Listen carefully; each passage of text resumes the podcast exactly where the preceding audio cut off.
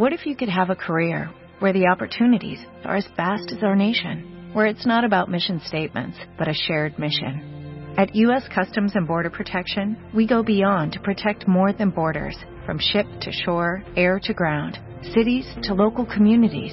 CBP agents and officers are keeping people safe. Join U.S. Customs and Border Protection and go beyond for something far greater than yourself. Learn more at cbp.gov/careers. Revista MOA. Un año después, la importancia de ser agradecido y gracias. Tus heridas de la infancia. ¿Cómo pedir un aumento? ¿Qué checarte? ¿A qué edad? Synchronicity. La casualidad no existe. Resiliencia. Resurge a pesar de todo. Bye bye Botox. Hello Facial Yoga. Calorías que te metes sin darte cuenta. MOA edición de aniversario. Más de 200 páginas de agradecimiento, amor, salud, neurociencia, fuerza e inspiración. Una revista de Marta de Baile.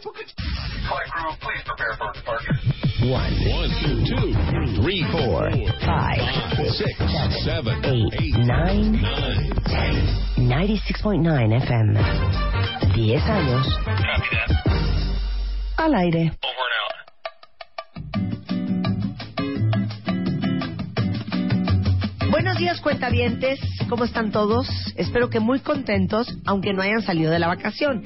Y si están de vacaciones, qué maravilla que estén oyendo este programa.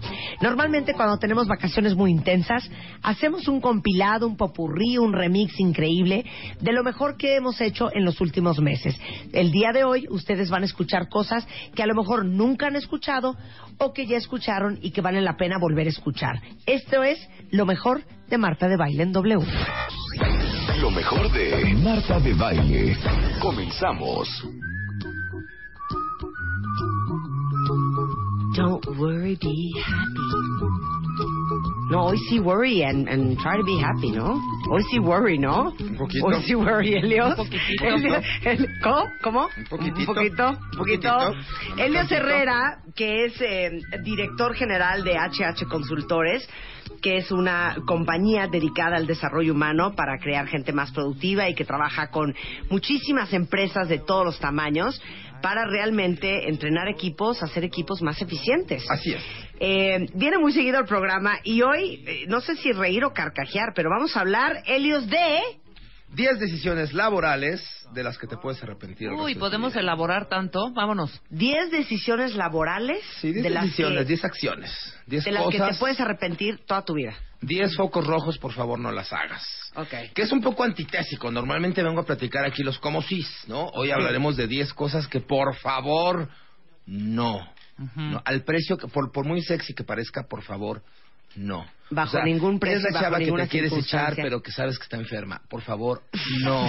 Claro. Oye, con, con, con cuidadito. y- No, No, no, ni no. poquito. Oye, un besito. Que no, güey, no. O sea, capaz que ni chava es. No. Claro. No, por favor, no lo hagas. ¿ok? Ok. Una vez que tengo la atención del auditorio con mis este, discretos eh, analogías, empecemos con la primera cosa, ¿no?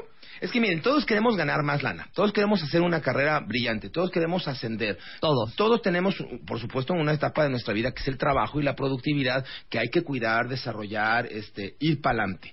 Pero de repente pensamos que el precio, que el fin justifica los medios. Y estamos dispuestos a hacer o dejar de hacer cosas, casi que cualquier cosa, desde acostarse con el jefe, ¿no? Claro. Que, que no necesariamente está referida en estos 10, ese, ese está dado como por hecho, ¿no?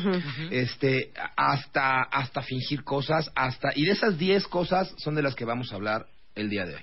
Primera cosa que no te permitas, por favor, por ningún motivo, es pretender ser alguien que no eres.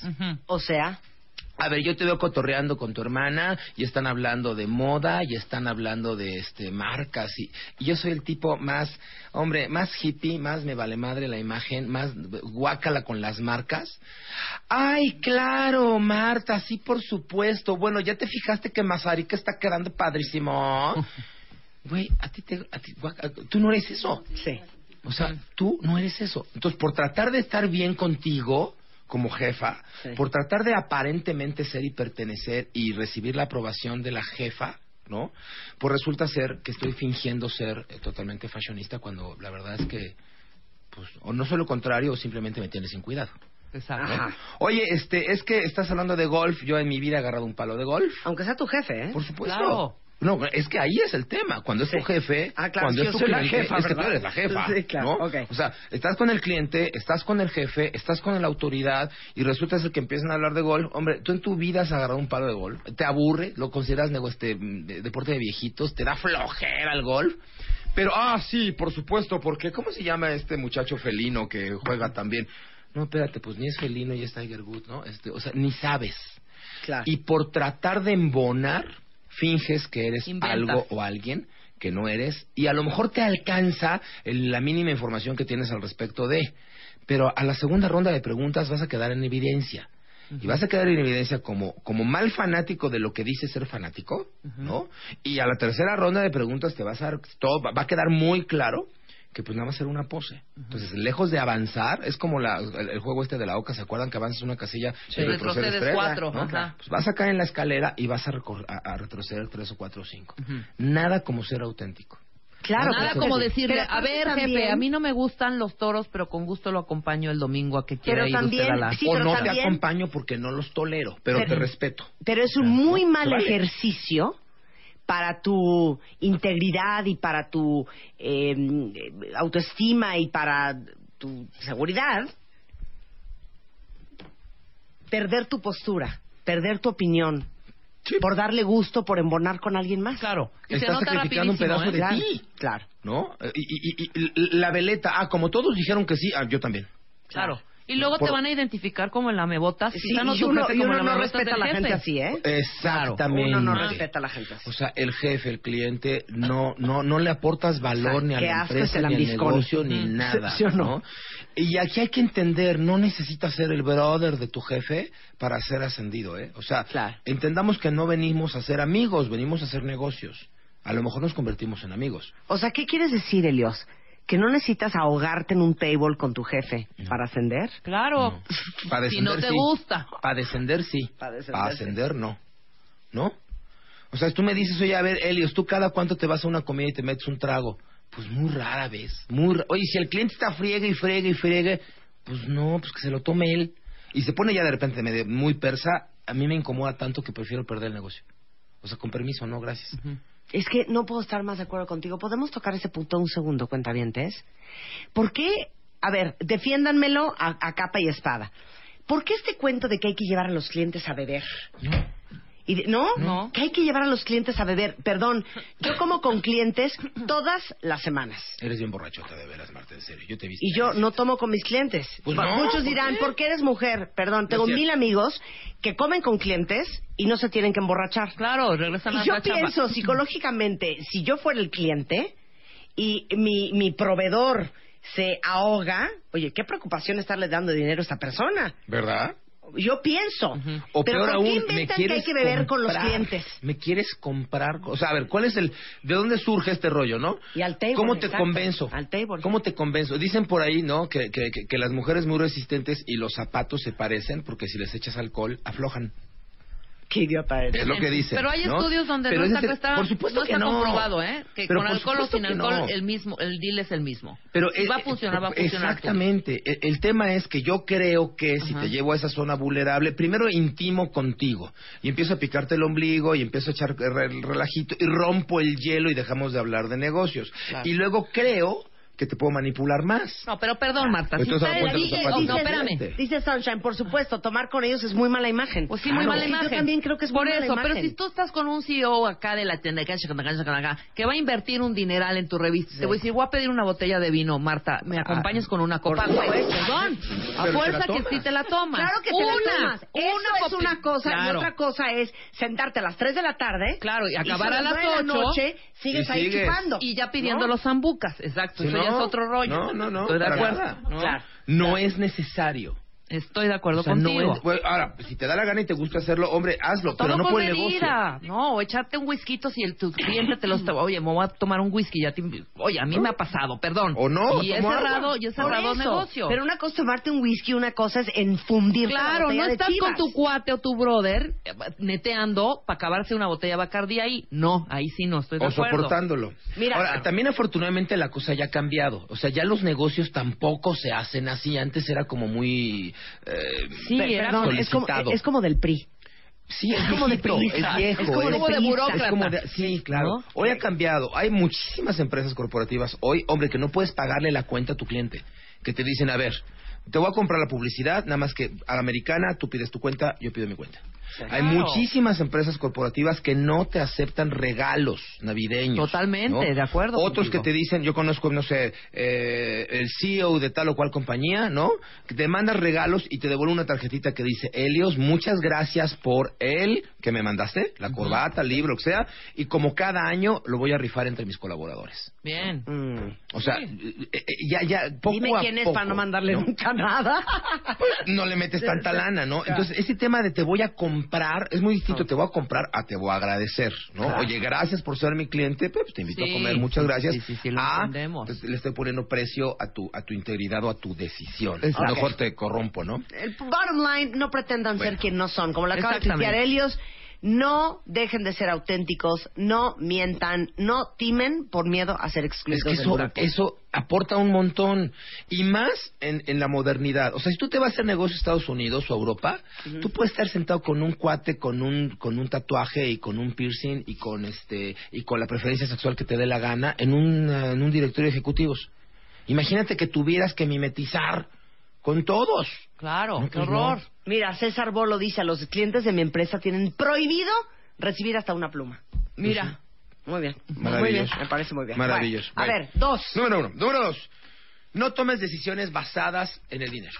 ¿cómo? pues así de cuánto me va a costar, cuánto me van a ascender, este, oye, te tienes que, te vamos a dar 25% más de incremento salarial, Ajá. o te tienes que ir a Chapata Pachula, Ajá. O te tienes que estar en el área de, de- de trabajo que tú sabes que no te gusta. Ok, ya entendí, ¿no? claro, claro. Es- claro. Híjole, es que pues, es aquí mismo en la estación, nada más que ya no vas a hacer la Claro. escaleta, ahora vas Oye, a produ- híjole. Pero vete para atrás.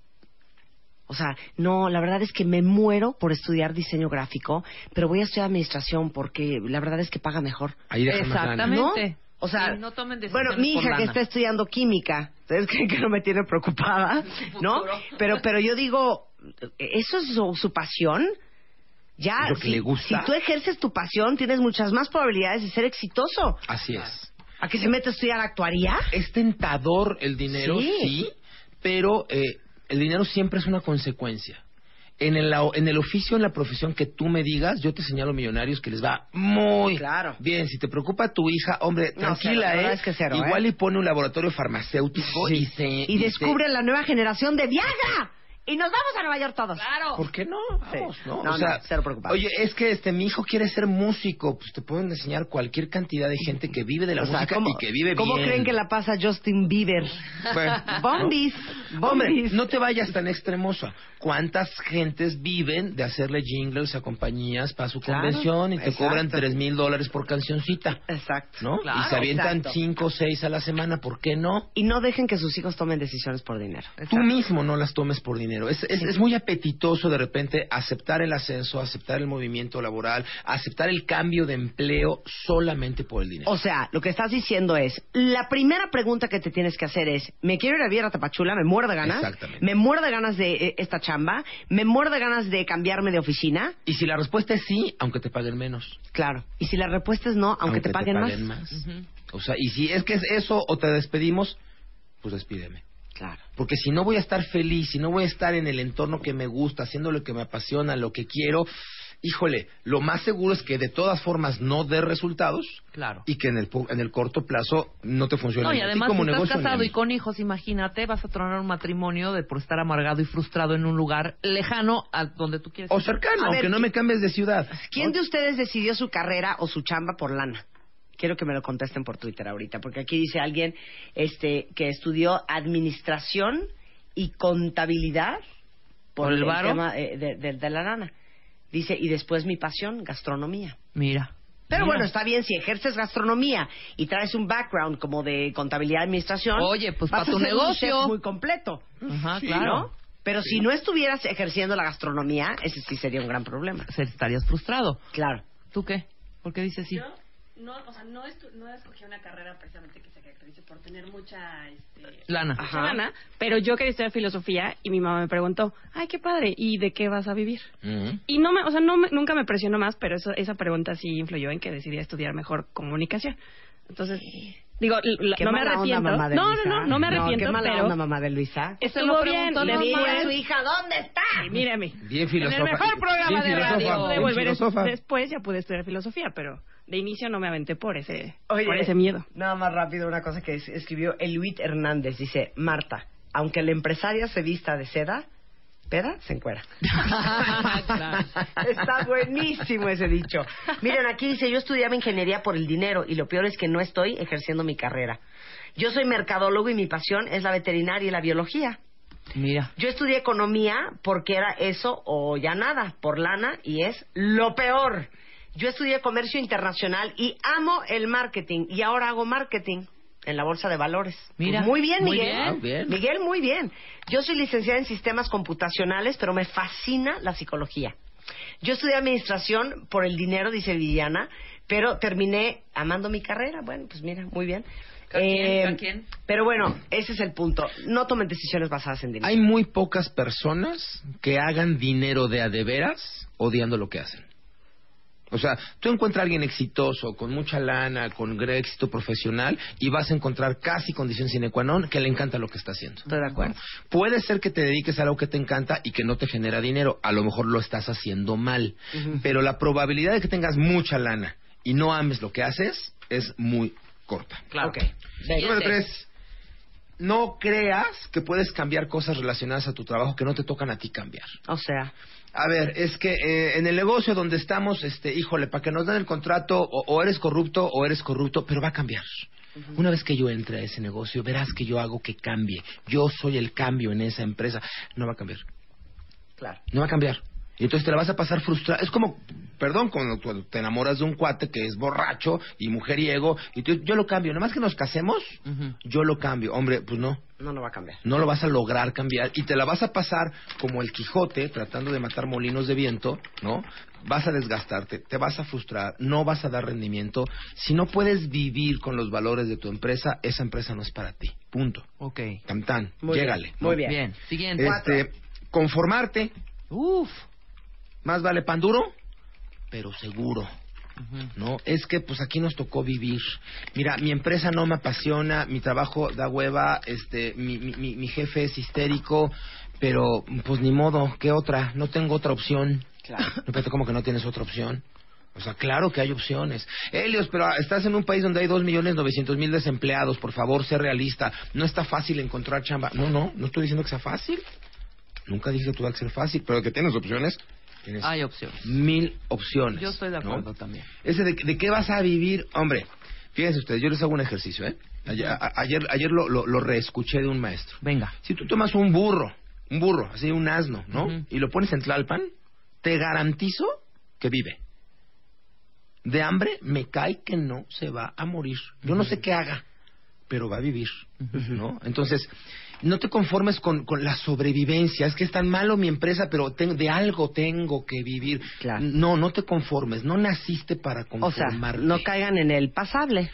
Salario Pasa, pasable. Está bien. Pues, la chamba pasable. Divertida, no, pero este, Pasa. pues, va, Pasa. ahora, ni modo, ¿no? O hay otros, hay otros que ni siquiera pasa, lo sufren. Lo sufren y son víctimas de sus propias huellas de abandono, de sus propios rollos emocionales y no se dan cuenta Claro. que van a un trabajo que sufren para satisfacer beneficios y retribuciones secundarias emocionales. Claro. Es que muchos de ustedes han de estar diciendo, pues sí, en esas estoy yo. Estoy en algo pasable, con una chamba pasable, con una lana pasable, con una situación pasable. Pues pásala. Las opciones no existen, ¿eh? Las opciones se crean. Hay que ir a construirlas. Hay que ir a construirlas. Sí, Dice a Peter Drucker, la mejor forma de predecir el futuro es crearlo. Claro. ¿no? ¿Dónde quieres estar mañana? ¿Qué quieres hacer? Y, y, y se vale enfocarte bien y ser profesional en tu chamba y pensar de seis en adelante en hacer un negocio, en intentar, en pintar, en completar tu vida y ojalá tu economía. Cuando pones tu pasión y tu cartera en el mismo lugar, es maravilloso, ¿no? Cuando realmente vives de lo que amas, es maravilloso. Y en casi todas las negocios y actividades puedes encontrar la forma de que lo que haces te genere dinero y te genere muy buen dinero. ¿no? De acuerdo. Ok. Bueno, este, no hagas tampoco. Número cinco, no trabajes 60 o 70 o 80 horas a la semana. No te lo permitas. No es la forma en que vas a ser salvado por la campana, ni salvado por el jefe, ni salvado por el cliente. O sea, hemos hablado en este, en este micrófono, hemos hecho programas de Workaholics, ¿no? En Claro. donde hemos dicho que cantidad de trabajo no es igual a resultado. Confundimos, señoras y señores, trabajar con producir. ¿No? Ahora que estamos haciendo el programa del poder de vender, donde le enseñamos a los vendedores, les enseñamos a vender, porque hay gente que sale a la calle y cree que vender es un tema así de ser carismático y tocar puertas. No. O sea, así como nadar es un tema de aprender a nadar y luego practicar, pues vender es una competencia social que puedes aprender, que puedes desarrollar, ¿no? Yo les digo que a mí me encantan los vendedores flojos. Híjole, O sea, no sabes. ¿cómo? Me encantan los vendedores flojos. A ver, Marta, ¿tú, ¿tú tendrías algún inconveniente si yo trabajo como vendedor tuyo dos horas diarias, no más dos? Mira, me levanto a las 11 de la mañana. Dependiendo de tus resultados. Exactamente. Ya me, me interrumpiste todo el cuadro. te mataste iba el chiste, hombre. Mataste el chiste. Yo me iba a levantar a las 11, me iba a rascar la barba antes de rasurarme, me iba a tomar un atolito, este, iba a llegar a una comida de negocios, por supuesto me iba a ir de pinta en las tardes, pero te iba yo a facturar a lo mejor 50 millones de pesos al mes en publicidad. Wow. No, pues sí, yo prefiero ¿Tendrías a ese algún al que, inconveniente? se- al que está 50, Que está, 60 eh, horas. Sentado, llamando Sentado la así, atención, exactamente. enchinchando, preguntándote, ¿está bien, Marta? ¿Está bien? ¿Qué Y opinas de este cliente? ¿Lo prospecto? ¿Le hago la cita? ¿No? Y no genera nada. A mí me encantan los flojos. ¿no? Regresando, 6, 7, 8, 9, 10 En paz. decisiones laborales de las que de veras se pueden arrepentir toda su vida. En estas vacaciones de Semana Santa, estás escuchando lo mejor de Marta de Baile en W.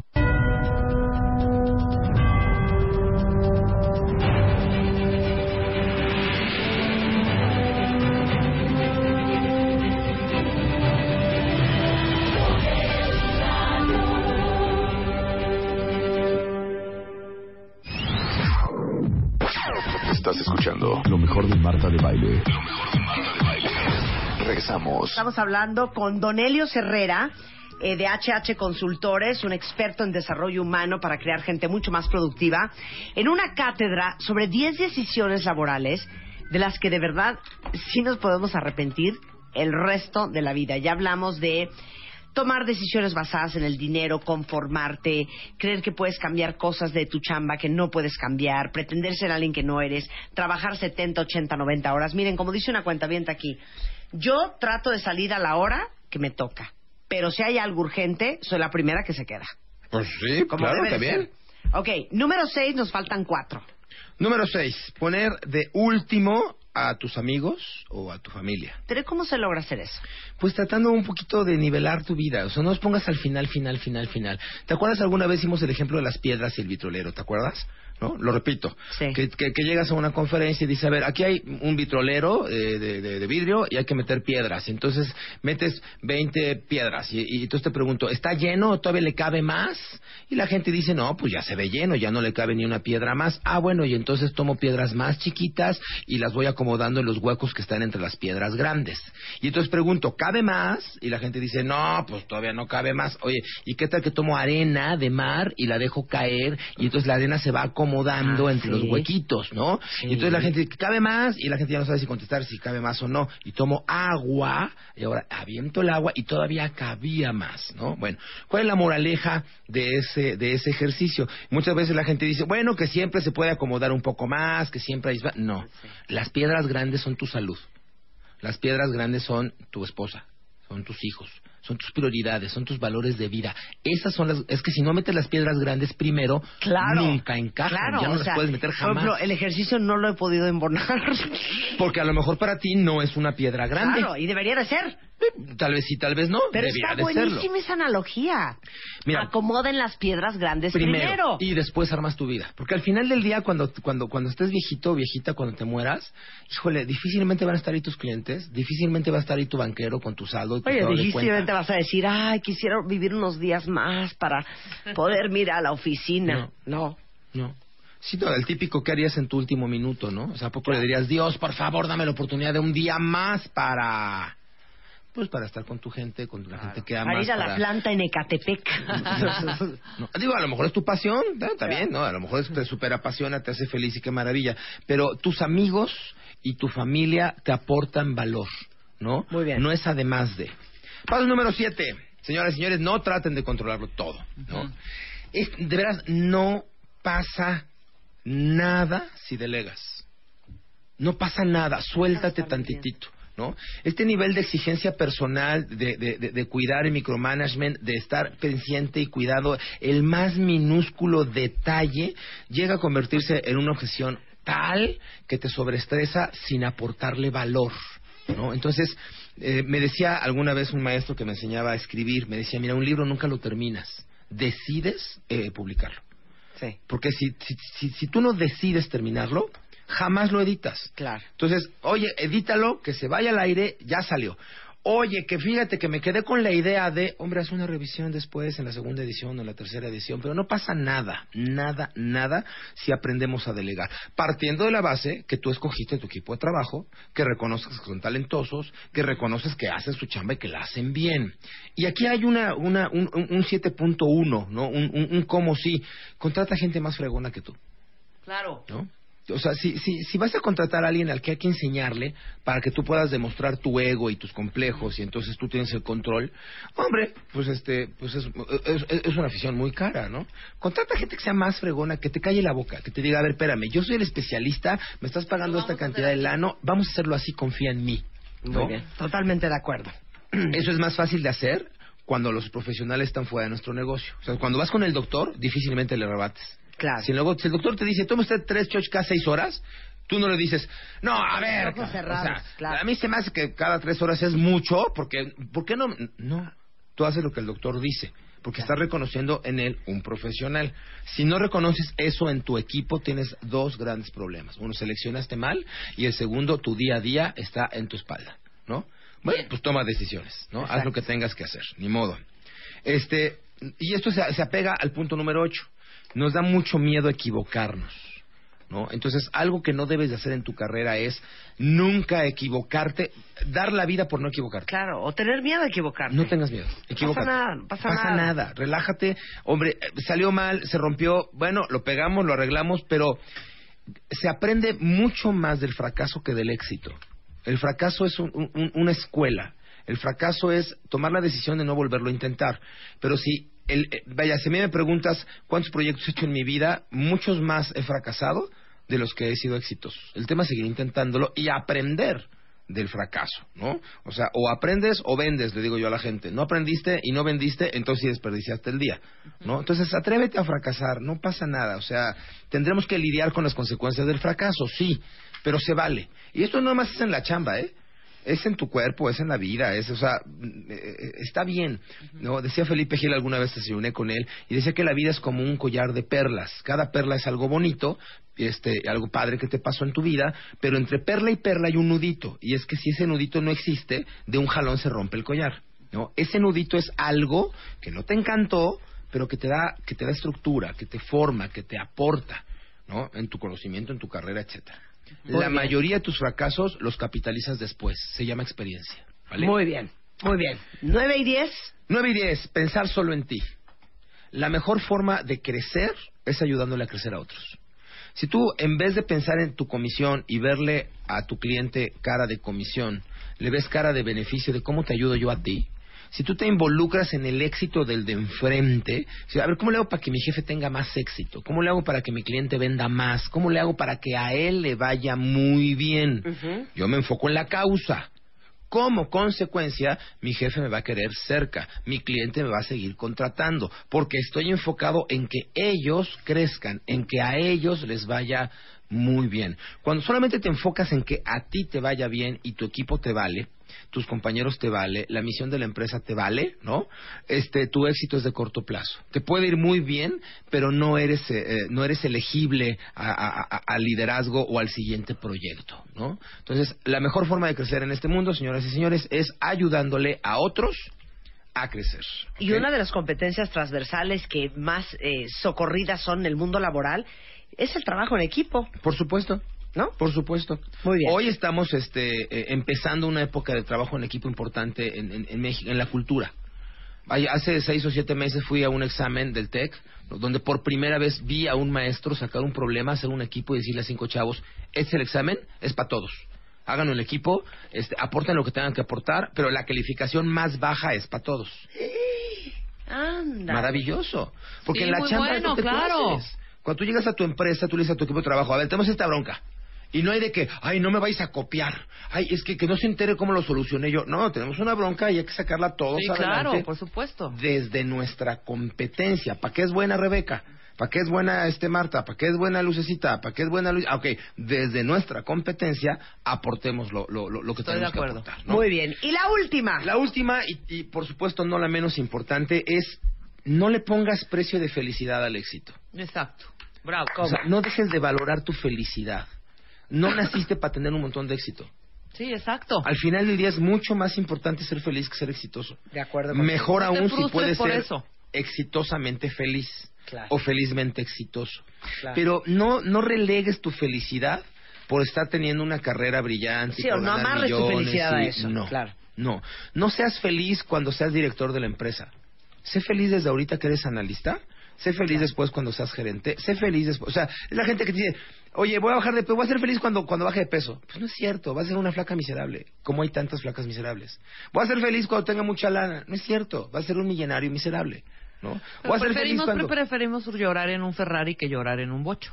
Pero al final del día se deprime igual.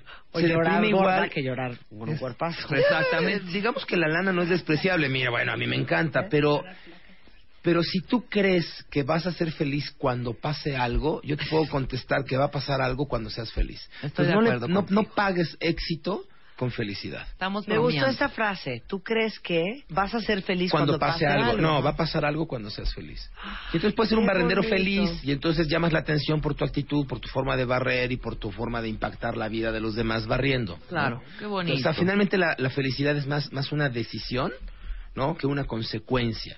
Digamos que el éxito es subir la montaña, la felicidad es disfrutar en el camino del paisaje, ¿no? Cuando vas subiendo la montaña y oler la florecita y distraerte con el venadito y qué lindos ojos tiene la venadita y o sea, eso es la felicidad, disfrutar el paisaje en el camino, en el camino al éxito. Bueno, pues de veras esperemos que les hayamos dado otra perspectiva diferente sobre los momentos de crisis que están viviendo, que vayan a vivir. Anticípense. Helios Herrera, ¿dónde te encontramos? en eh, arroba Helios-Herrera, Helios va con H, arro- este, Herrera también, Helios-Herrera. Eh, el boletín electrónico, quien lo quiera recibir, por favor, escriba a helios arroba hhconsultores.com o métase a la página web HH Consultores y hay una forma de poner tu nombre y tu correo y cada mes te regalamos un, un boletín con artículos, contenidos, textos, videos, este contenido de agrapa que aporta para la vida. Para, para la superación. Para la superación. Para la superación. Muchas gracias, Un Helios. privilegio. Lo mejor de Marta de Baile. Revista MOA. Un año después, la importancia de ser agradecido y gracias. Tus heridas de la infancia. ¿Cómo pedir un aumento? ¿Qué checarte? ¿A qué edad? Synchronicity. La casualidad no existe. Resiliencia. Resurge a pesar de todo. Bye bye Botox. Hello Facial Yoga. Calorías que te metes sin darte cuenta. MOA edición de aniversario. Más de 200 páginas de agradecimiento, amor, salud, neurociencia, fuerza e inspiración. Una revista de Marta de Baile. Revista MOA. Un año después, la importancia de ser agradecido y gracias. Tus heridas de la infancia. ¿Cómo pedir un aumento? ¿Qué checarte? ¿A qué edad? Synchronicity. La casualidad no existe. Resiliencia. Resurge a pesar de todo. Bye bye Botox. Hello Facial Yoga. Calorías que te metes sin darte cuenta. MOA edición de aniversario. Más de 200 páginas de agradecimiento, amor, salud, neurociencia, fuerza e inspiración. Una revista de Marta de Baile. Estás escuchando lo mejor de Marta de Baile en W. Buenos días, Álvaro Gordoa. Muy buenos días. Socio director del Colegio de Imagen Pública, un hombre que sabe de imagen. Perdón que me tome estos momentos para aclarar una, una duda. Rebeca, ¿por qué antes del corte comercial dijiste, uy, vas a ver la arrastrada que te vamos a meter ahorita con el tema de imagen sobre ruedas? Tu imagen, No sé a qué te refieres. tu imagen en el volante da mucho que desear. Álvaro, ahorita te puedo contar una serie de, de experiencias y una serie de anécdotas en donde tú puedes decir, esa mujer que va en ese volante seguro tiene así su casa vuelta de cabeza y no es lo que queremos, ¿no? Por Vamos, ejemplo, a vamos a ver cuántas cuántas rompe las reglas que traemos. Ok, quiero exactamente. quiero oír. ¿Quieres que te diga A algunas a o ver, tú a ver. empiezas No, tu va- lista? va- A ve- veme diciendo y yo te digo si las traemos contempladas. Ok, no respetar, no deja tú el coche helado, el de atrás, el de adelante, no respetar. No, no puede ser tan vago. No, Tienes no. que decir que es no respetar. es decir que pues trae su camioneta y pues es un, un- es un es una es un tanque, ¿no? Entonces, si viene algún cochecito más pequeño, ah, me le meto, ¿no? Porque tengo prisa. No hago la cola que todos estamos haciendo para salir de periférico hacia una lateral. No hace esa cola. Se pasa hasta el, hasta- está peleándose con el, el- ¿sabes? Con el que está primero de esa fila que ya lleva 10 minutitos haciendo ah, cola. Tres. Puede romper espejos laterales de todos los coches y le vale gorro. Cuatro. Puede incluso darle un golpe a un coche estacionado en su lugar de estacionamiento, en su lugar de trabajo. ¿Ok? Ya llevo cuatro. ¿Quieres que me siga? No respeta unos camellones. Oye, de casualidad no es de las, no estoy diciendo, Marta, que tú seas así, le estoy preguntándole a Rebe. De casualidad no son las clásicas que si estás en un alto y no está pasando nadie y tú estás en primera fila, te toca el claxon para que te pases el alto. Eso sí no. Eso lo sí no, porque eso sí, para ella es un Qué punto bastante... No, a ver, a ver, estoy diciendo, no estoy Es diciendo. más, de hecho, ella se para, si, si ve que está atascada esta parte, ya está hacia el verde, ¿no? Perfecto. Nada más, nada más voy a decir una cosa. ¿Qué? Nada más voy a decir una cosa. ¿Qué? Yo soy de las pocas personas y que me manden por Twitter quien hace lo mismo en México, Ajá, en el Distrito Federal, ajá. Que si veo que voy a quedar salida si me paso la siguiente cuadra, me quedo atrás Eso sí. dejando espacio para los que van a pasar de manera horizontal, no les estorbe yo. Estoy de acuerdo. Cosa que Rebeca, como no puede hacer tres cosas al mismo tiempo, entonces si viene hablando por teléfono, si viene fumando o No. si se viene pintando, Eso se no hago. a la mitad de reforma, no importando si Montes Himalaya no puede cruzar, No. Yo sí lo hago. Tú no puedes a ¿Y mí eso? decirme Me absolutamente disculpa nada. todo. No, eso yo no tengo.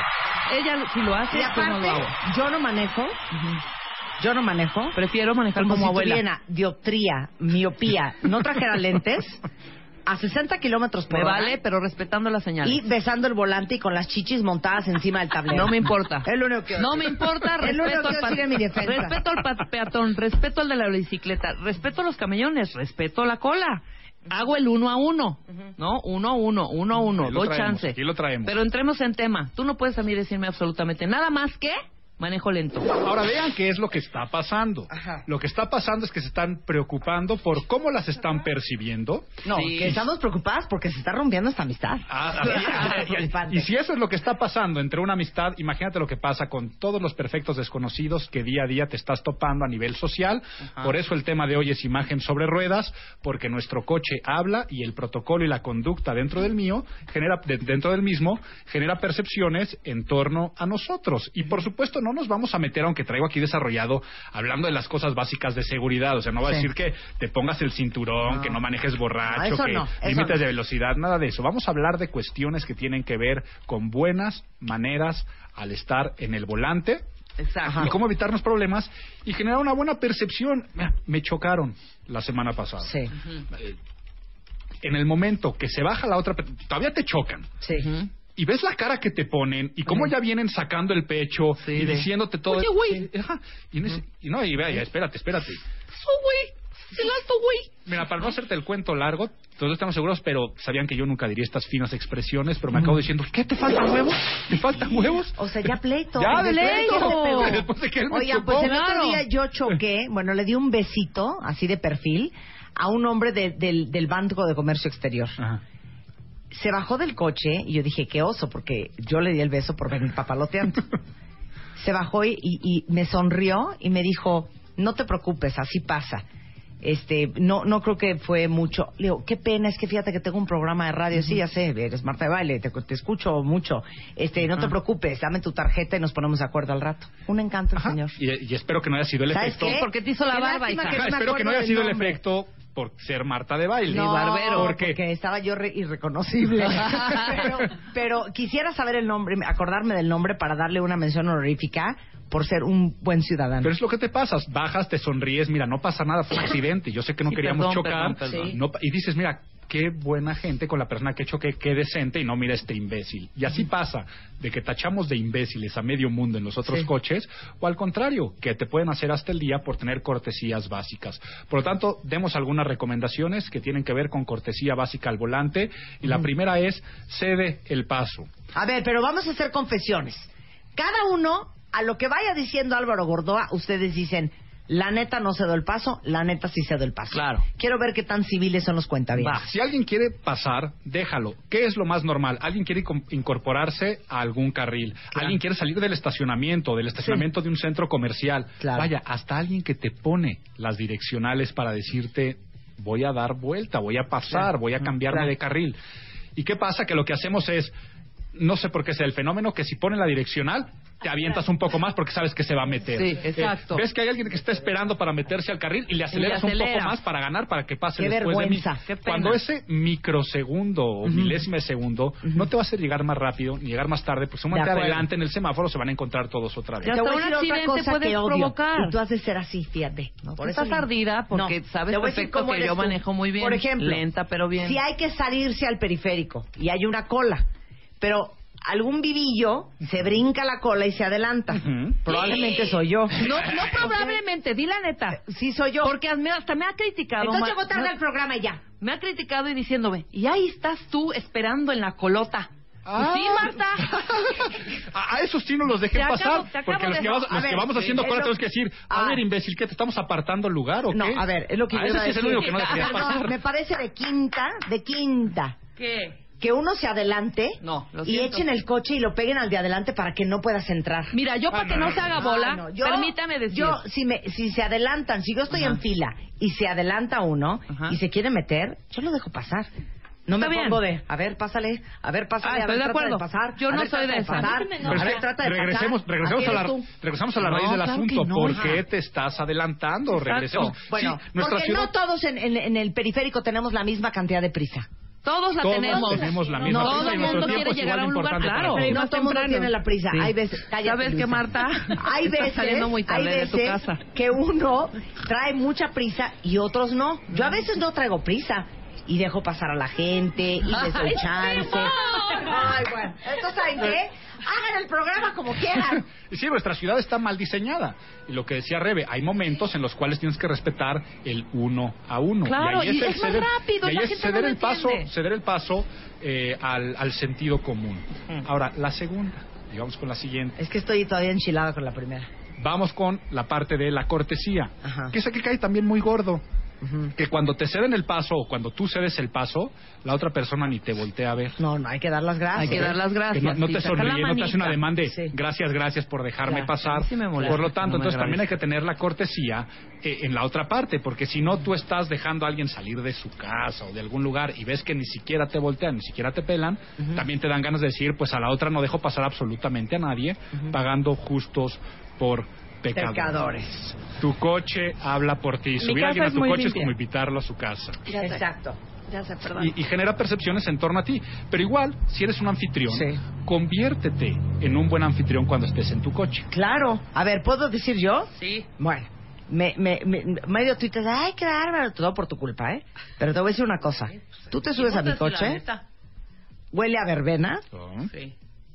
Digo, si no se quedó un topper con melón, este, huele a verbena, no hay absolutamente nada tirado, no hay nada fuera de su lugar, está impecable, aspirado todos los días, Muy bien. precioso. ¿Cuándo te has subido a, mi- a mi coche y una cochinada? Jamás en la vida. Niña cochina, Luisa.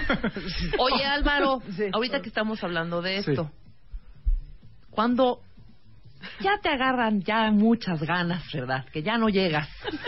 que ya, onda, ya, ya no aguanto. ¿Se puede uno tomar la licencia de hacerse pipí en su coche? Oye, pregunto. No, nadie. Él lo, él Aquí nadie de- lo ha hecho. Nadie. Él lo acaba de decir algo del ¿Puede coche de uno? Marta. ¿Qué? ¿Qué dijiste de mi coche? Que una vez encontró un durazno mordido en la puerta. Ah, que sí. llevaba días. Claro, no, no digas, mentirosa. fue lo que me venía desayunando. Entonces, como me dio asco el durazno y no me gustó, lo puse en el compartimento de la puerta, que es de plástico, para que no se me manchara lo demás. No, ahí se quedó, no. En la tarde que llegué a mi casa lo saqué. Resulta ser que los duraznos se dan únicamente en... Pero... En el 2014, ¿cuándo fue la última vez que comí durazno? ¿No? ¿No has traído durazno respondiendo, este respon- respondiendo a tu pregunta, respondiendo a tu pregunta al revés, sí, por supuesto, está permitido siempre y cuando lo hagas adentro de un cartón de, de naranjada bonafina. Ok. Y después lo avientes por la ventana. Sería seguramente el protocolo a seguir de una persona que se le puede ocurrir No, hacer no este fue tipo así de y no me levantes falsos. Yo me hice pipí en mi coche, lo acepto. En el tapete. Peor, peor. No. Y utilicé el velour como papel. En el tapete que se saca. Por eso, no importa. se saca, se carcherea Ajá. y tantán se acabó. O sea, no hice en, un- en una cosa Se de bonafina y lo aventé al periférico. No, no se escurre. Es que no puede ser. No hay intimidad en este programa, de veras no hay privacidad. Me manoseaste. La Ok, verdad duele. regresando vamos a hablar de imagen pública sobre ruedas con Álvaro Gordón. No se vayan. En estas vacaciones de Semana Santa estás escuchando lo mejor de Marta de Baile en W. Lo mejor de Marta de Baile. Estamos hablando de imagen pública sobre ruedas Sí. con el señor Álvaro Gordoa. Y el señor Álvaro Gordoa, experto en imagen pública, les quiere hacer una pregunta que es la prueba de fuego.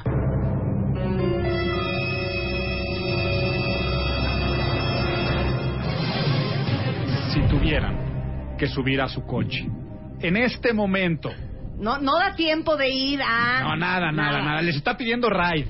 Sí, así. en la esquina. Tienes que parar en la calle. La reina Isabel. ¿La subirían a su coche? Es que no la subirían a su coche porque Luisa le vale madre la sube a su coche. La subo y le invito una El cerveza de punto las que es traigo que ahí. Si su coche está en condiciones para subir a la reina Isabel, Exacto. ahorita Ah, el ok, coche. ok, Exacto, en ok. condiciones. ¿Está en Porque subirla condiciones la el subes. coche o no está en condiciones? El mío sí. ¿Willy? No. No. ¿Rebeca? Sí. ¿Luisa? no. No. De ninguna manera. Bueno. Como dice aquí Manuel, que dice la mamá de Manuel, que es lo más bonito que he oído el día de hoy. Qué sabia es tu madre, Manuel. Dice la mamá de Manuel, si no se trata de limpiar más. Dice, el ser limpio no es limpiar a cada rato, Luisa, sino tratar de no ensuciar. Claro. Muy bien, Muy bien. Emanuel. Emanuel Zamora, que es una gran madre. ¿Puedo leer a César Ricardo? Cochina, cochina. No está tan Escucha esto, eh, eh, Álvaro, que estás acá, que es importante que, Sí. que escuches. César Ricardo Juárez me acaba de mandar un tuit que dice, Reb Mangas, Rebe, yo te apoyo.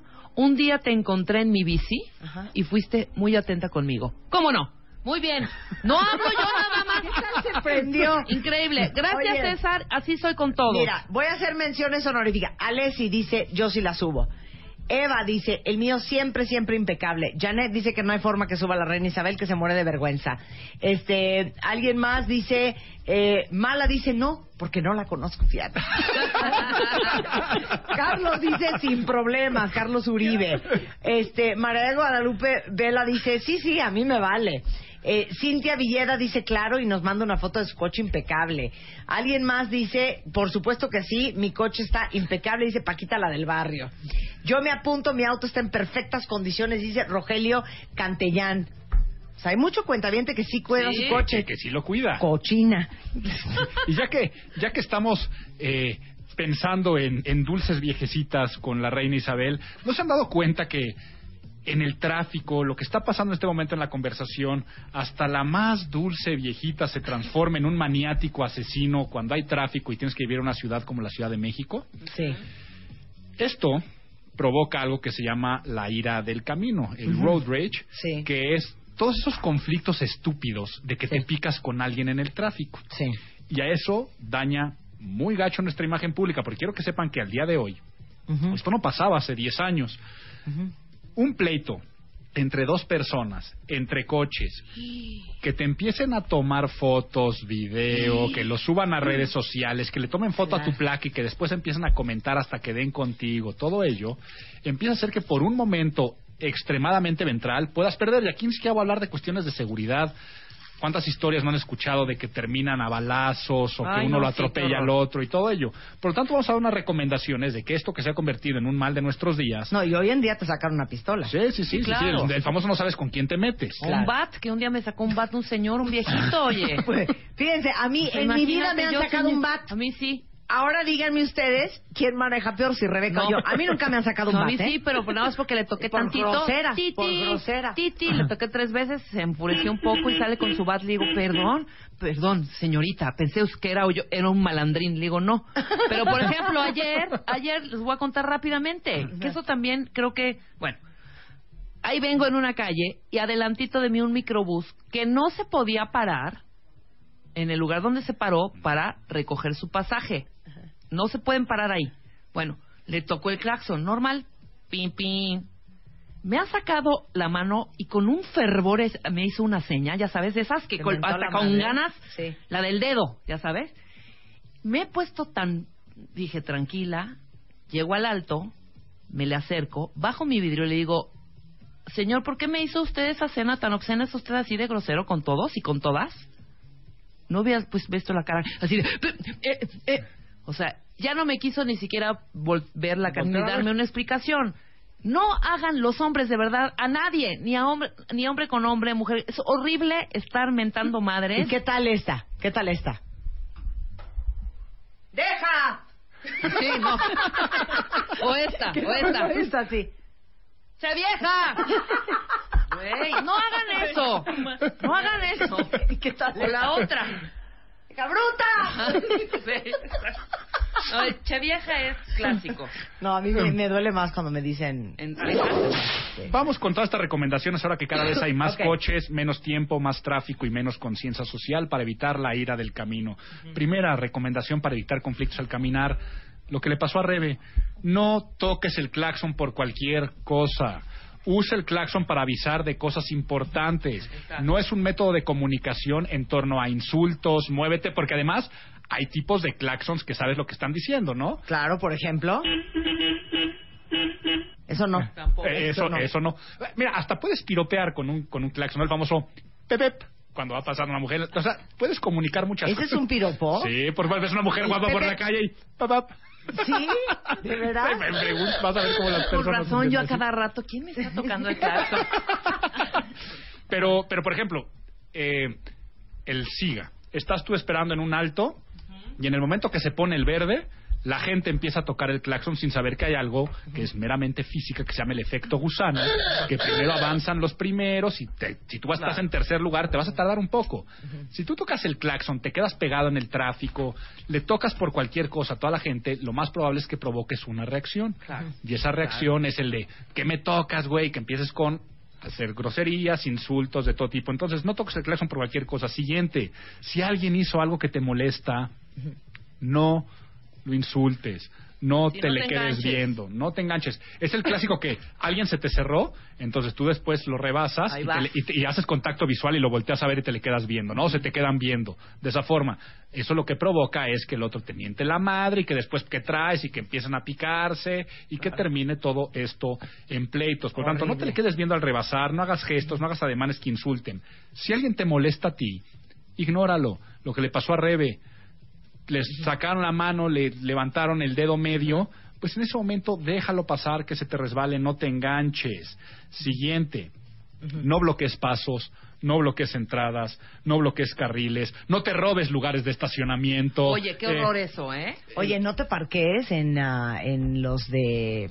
de Discapacitados. Sí, e- eso, vaya, es conciencia social. Pero igual si el clásico, tú estás esperando en un estacionamiento público, sale un coche y otro llegue y te Sí, agandalla. se mete, ajá. Entonces, todos esos son detonantes para que puedas tener esta ira del camino. Y por supuesto, lo tengo que decir, tampoco molestes a los demás conductores por estupideces, ¿no? Claro. Eh, hay una edad en la que puede ser hasta chistosito, ¿no? El clásico adolescente que va este, dando tapetazos, aventando huevos, eh, molestando por el simple hecho de molestar, pues todo eso genera del camino. Y les traigo aquí mi mantra personal.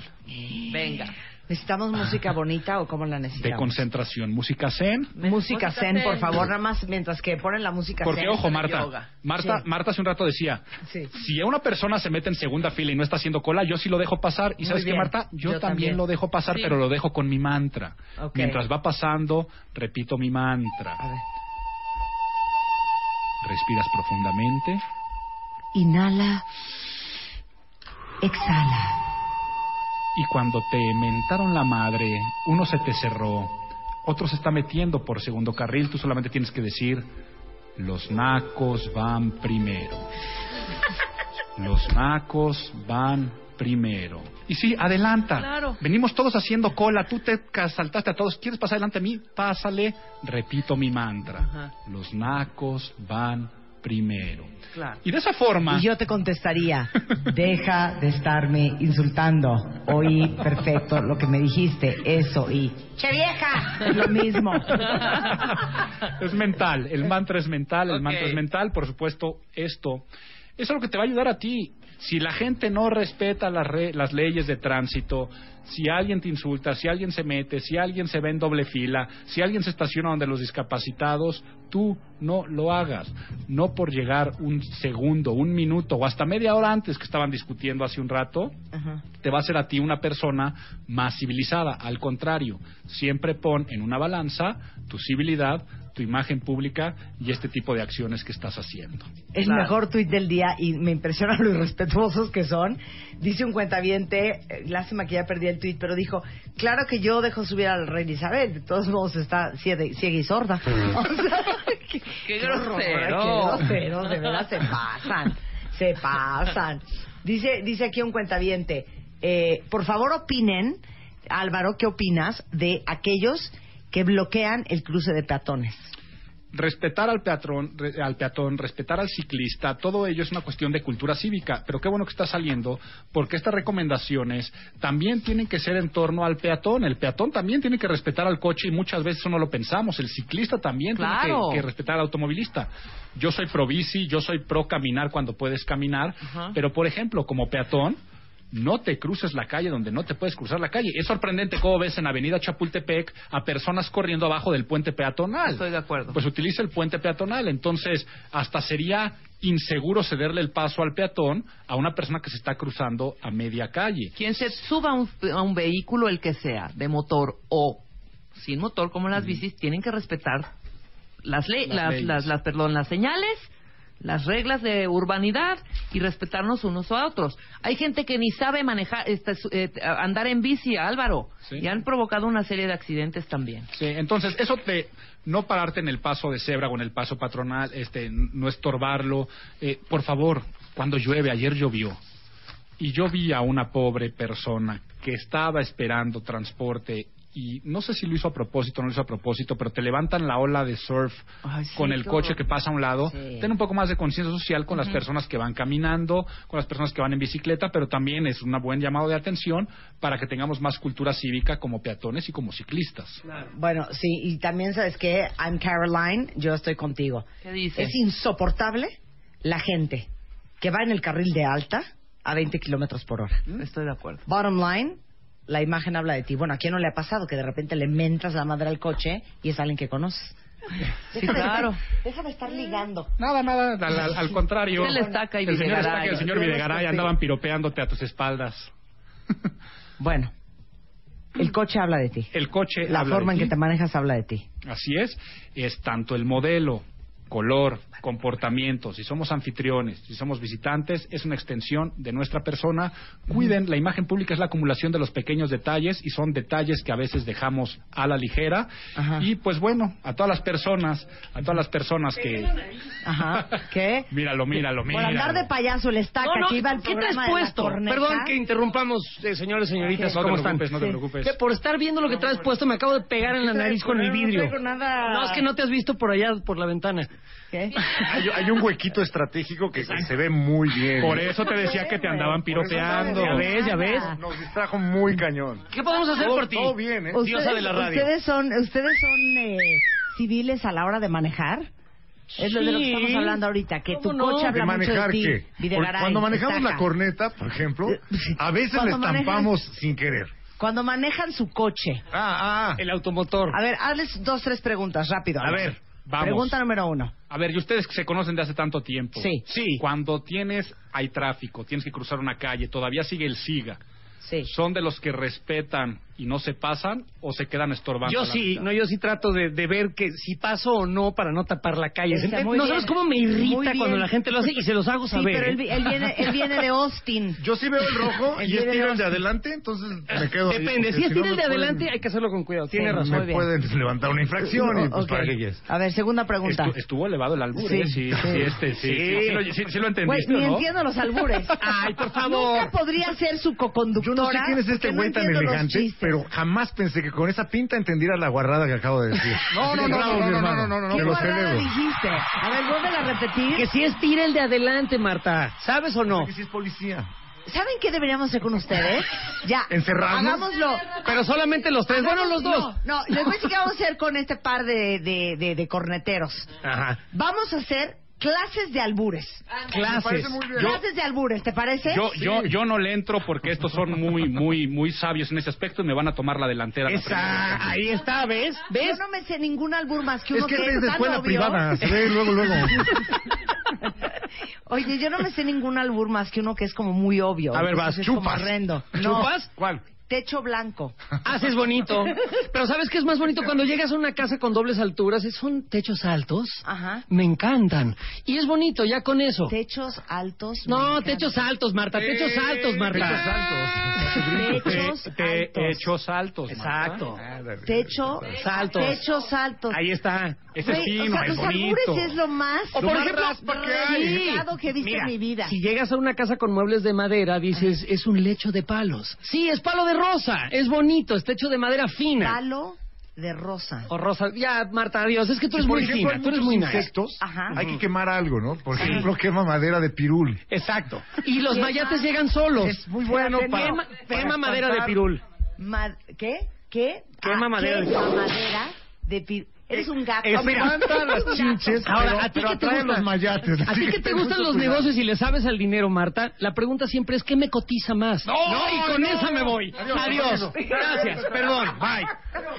Ese sí lo entendí. Adiós. Eres un horror. Puerco, puerco. La corneta ahorita en los 40 principales a la una de la tarde. Finísimos. Bueno, Álvaro, sí, finísimos. Álvaro, ¿ibas a decir?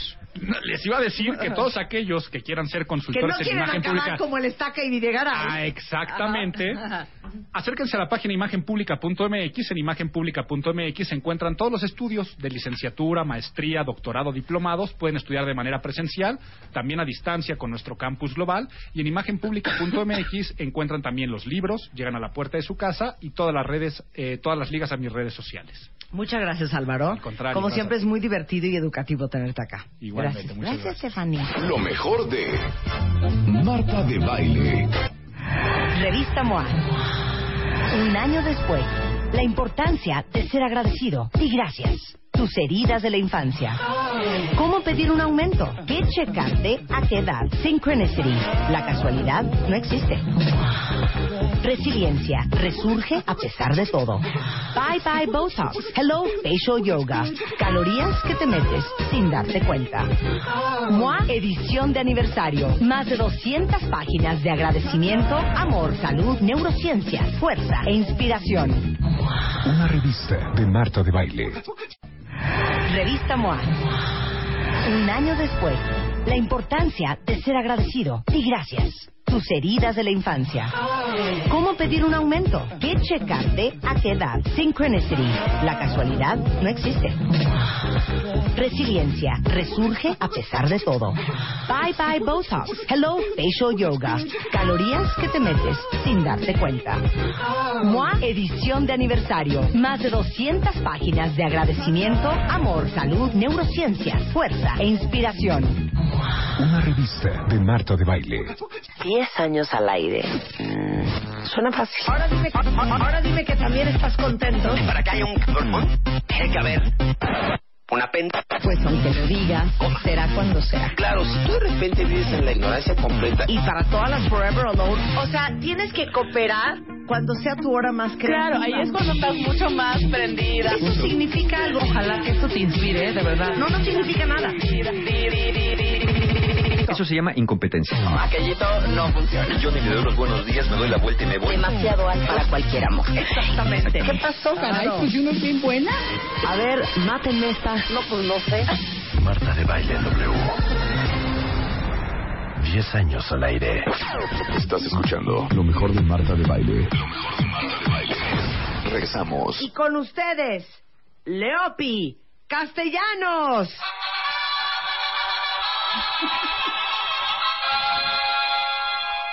Increíble. Qué felicidad. Por 19.99. Por- Oye, estábamos tratando de explicar qué íbamos a hacer contigo, pero nos hicimos todas bolas y cantinfliamos. Ok. Técnicas de programación neurolingüística para aplicar a tu pareja.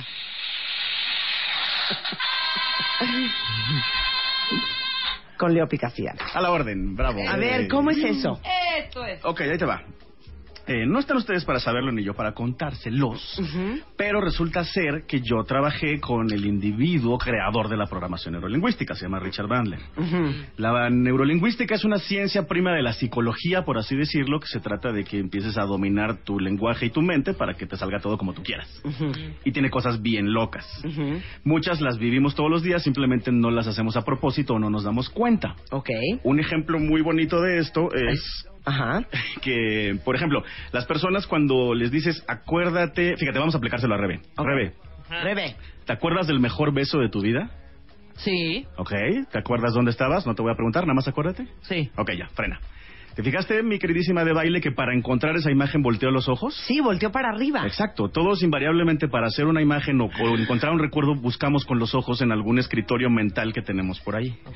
Entonces, eh, Bandler y Grinder se empezaron a dar cuenta de estas cosas y las empezaron como a cuantificar y a, y a crear la programación. Y se trata de ponerle atención a todos esos pequeños detalles que tenemos los humanos, que hacemos pero a veces no sabemos por qué. Para decodificar cómo, que, cómo procesa información, cómo piensa la persona que tienes enfrente. De entrada, pero además para poder tú programarte a ti mismo para algo o programar a una persona para que haga cosas. ¿Qué? Sí. A ver, haz otro, otro, otro ejemplo. Ok, ya te va un ejemplo un poco diferente. A ver. Este, además, te- este va a aplicar para todos los radioescuchas porque seguro les ha pasado esto. Venga. Si ahorita, mis queridos radioescuchas, eh, cuentavientes o Martita y Rebe, si ahorita pasara detrás de ustedes un hombre con la loción o perfume de tu ex, o de tu papá, o de tu abuelito, o de alguien que haya sido muy importante en tu vida, ¿qué pasaría? Volteo inmediatamente. Claro, se te mueve algo, ¿no? Sí, Llega el olor y dices, digo, ¡ah! guay, se me baja el un- estómago. exacto, se te cae el estómago, algo así raro pasa. ¿Por Ajá. qué? Eso lo que está pasando es una cosa que descubrió Pavlov hace mucho, ¿no? Es un condicionamiento. Ese olor está asociado a una sensación. Sí. Entonces, eh, lo que hacemos en la programación neurolingüística y en el efecto Leopi es qué pasa si tú puedes tú solo ponerte una sensación positiva y entonces encontrar un estímulo que te la dispare. Esa es la parte uno que está normal. La parte dos que está bien mañosa y bien bonito es qué pasa si a tu pareja o a tu posible pareja la pudieras condicionar para que le pusieras un estímulo que cada vez que lo dispares la otra persona se sienta bien. Pero como cuál, claro, Ahí claro. te va, pero ahí te va. Por ejemplo. Ahí te va. El- la, la maniobra es esta, ¿ok? Esto es una combinación de dos cosas. Se llama cambio de estado, que es llegar al estado potente, y lo otro se llaman anclajes. Ajá. ¿Ok? Entonces, fíjate. El cambio de estado es esto. Tú estás con tu pareja, ¿no? Estás con tu marido. Entonces llega tu marido al trabajo y le dices, ¿qué onda, mi amor? ¿Cómo estás? No sé qué. Y tú sabes que a tu marido le gusta mucho el fútbol. Entonces empiezas a hablar de fútbol. Ah, y le empiezas a preguntar de, oye, ¿y qué, qué- cómo funciona eso del fuera de lugar, no? Entonces el marido te empieza a explicar y demás. Y le empiezas a preguntar del mejor partido cuando ganó su equipo. Y entonces empieza a poner contento y logras que empiece a cambiar de estado. Logras que cambie de neutral o cansado a emocionado y feliz. Y cuando ya tu marido llega a un estado muy potente y lo ves muy sonriente, muy feliz, muy contento, en ese momento le pones un estímulo nuevo y único. Ejemplo, tocarlo en el codo. Entonces le tocas el codo a tu marido, ese momento que estaba muy feliz. Ya, lo que hiciste es poner un ancla. Pasan dos días, un día, lo que sea. Llega tu marido y te dice, mi amor, no sabes lo que me pasó, me gané una lana en el melate, ¿no? Ay, mi amor, qué felicidad. Y lo tocas otra vez en el mismo lugar de la misma manera. Al siguiente día se echan un rock and roll, se echan unos besos y están muy felices y muy románticos y él está muy contento, lo vuelves a tocar en el codo de la misma manera. ¿Qué estás haciendo? Estás condicionando a tu marido para que le estés poniendo un botón en el codo que dispara sensaciones buenas. Eventualmente, pongamos que ya hiciste esto ocho, nueve, diez veces. Eventualmente tú llegas con tu marido y le dices, mi amor, entonces quedamos que me ibas a regalar la bolsa o la, o la, la- o la pulsera o el reloj. y entonces le tocas el codo. Claro. Asociación de ideas. Exactamente. Asociación entonces de ideas. esos estímulos se pegan a la sensación y se disparan. A ver, pero ¿para qué significa en realidad la programación neurolingüística? Y ahorita nos arrancamos a hablar de cómo se clasifican las personas. Y aguas, porque les vamos a hacer un test para ver cuál de estas clasificaciones son ustedes, ¿ok?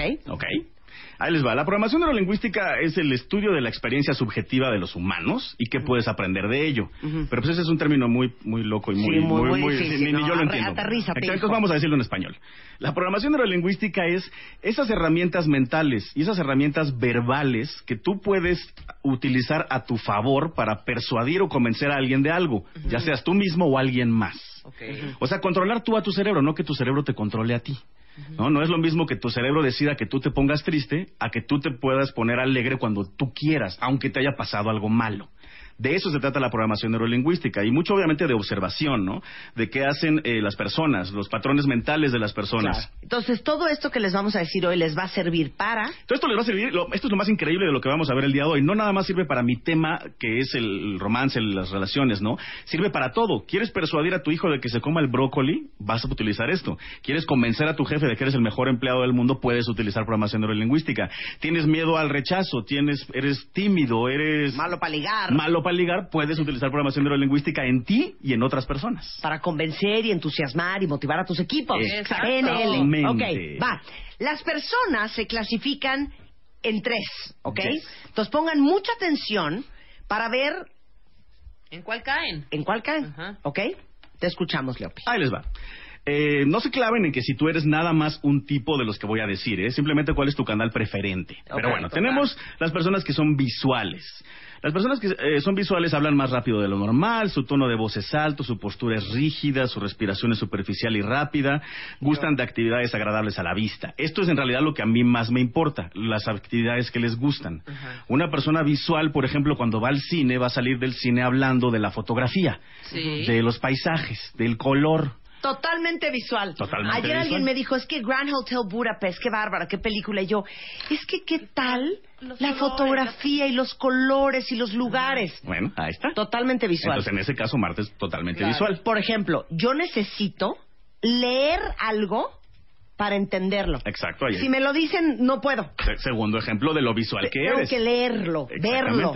Entonces, fíjate, si yo te quisiera vender algo, yo no te puedo platicar de algo para vendértelo. Lo ideal sería que te lo enseñe. Claro. Pues depende también ¿Es lo del caso. visual? ¿eh? Totalmente visual. Depende, del caso, porque bueno, obviamente tal vez para comprar ropa, pues casi todos vamos a ser visuales, Claro, ¿no? claro. Aunque hay gente que necesita sentir la tela para tomar la decisión. Sí, pero la gente visual, por ejemplo, un niño visual, o sea, necesita ver el mapa y no escuchar solamente a la maestra diciendo Luxemburgo, Luxemburgo, Francia, París. No, él necesita ver el ¿En territorio, el- así verlo, verlo, verlo. Exactamente. ¿Estoy Muy bien? Estás bien. ¿Te estoy aportando? Me estás aportando muy Muchas bien. gracias. Ok, entonces esos son los visuales. También tenemos los auditivos. Se, car- se caracterizan por una postura distendida, posición de escucha telefónica, respiración amplia, voz timbrada, ritmo mediano, palabras auditivas. Utilizan mucho la palabra oye, escucha, eh, gustan de actividades relacionadas con, obviamente, la audición, ¿no? La música, contar historias, interactuar con otras personas.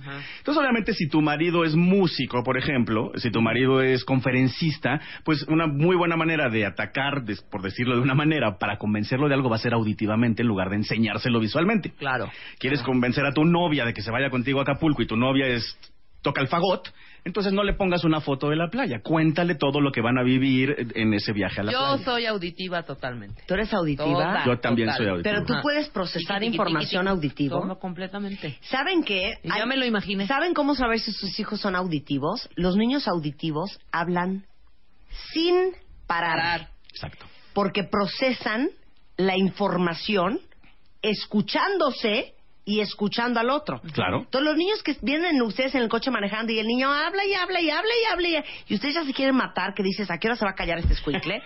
Está procesando información. Claro. Esa es un- una, una característica muy clara de los niños auditivos. Efectivamente, así es. Estoy, estoy aportando. Estás aportando muy bien Muy el día de hoy, mi Muchas querida Marta. gracias. Y los que y los que visuales decimos, mira, Exactamente. ve.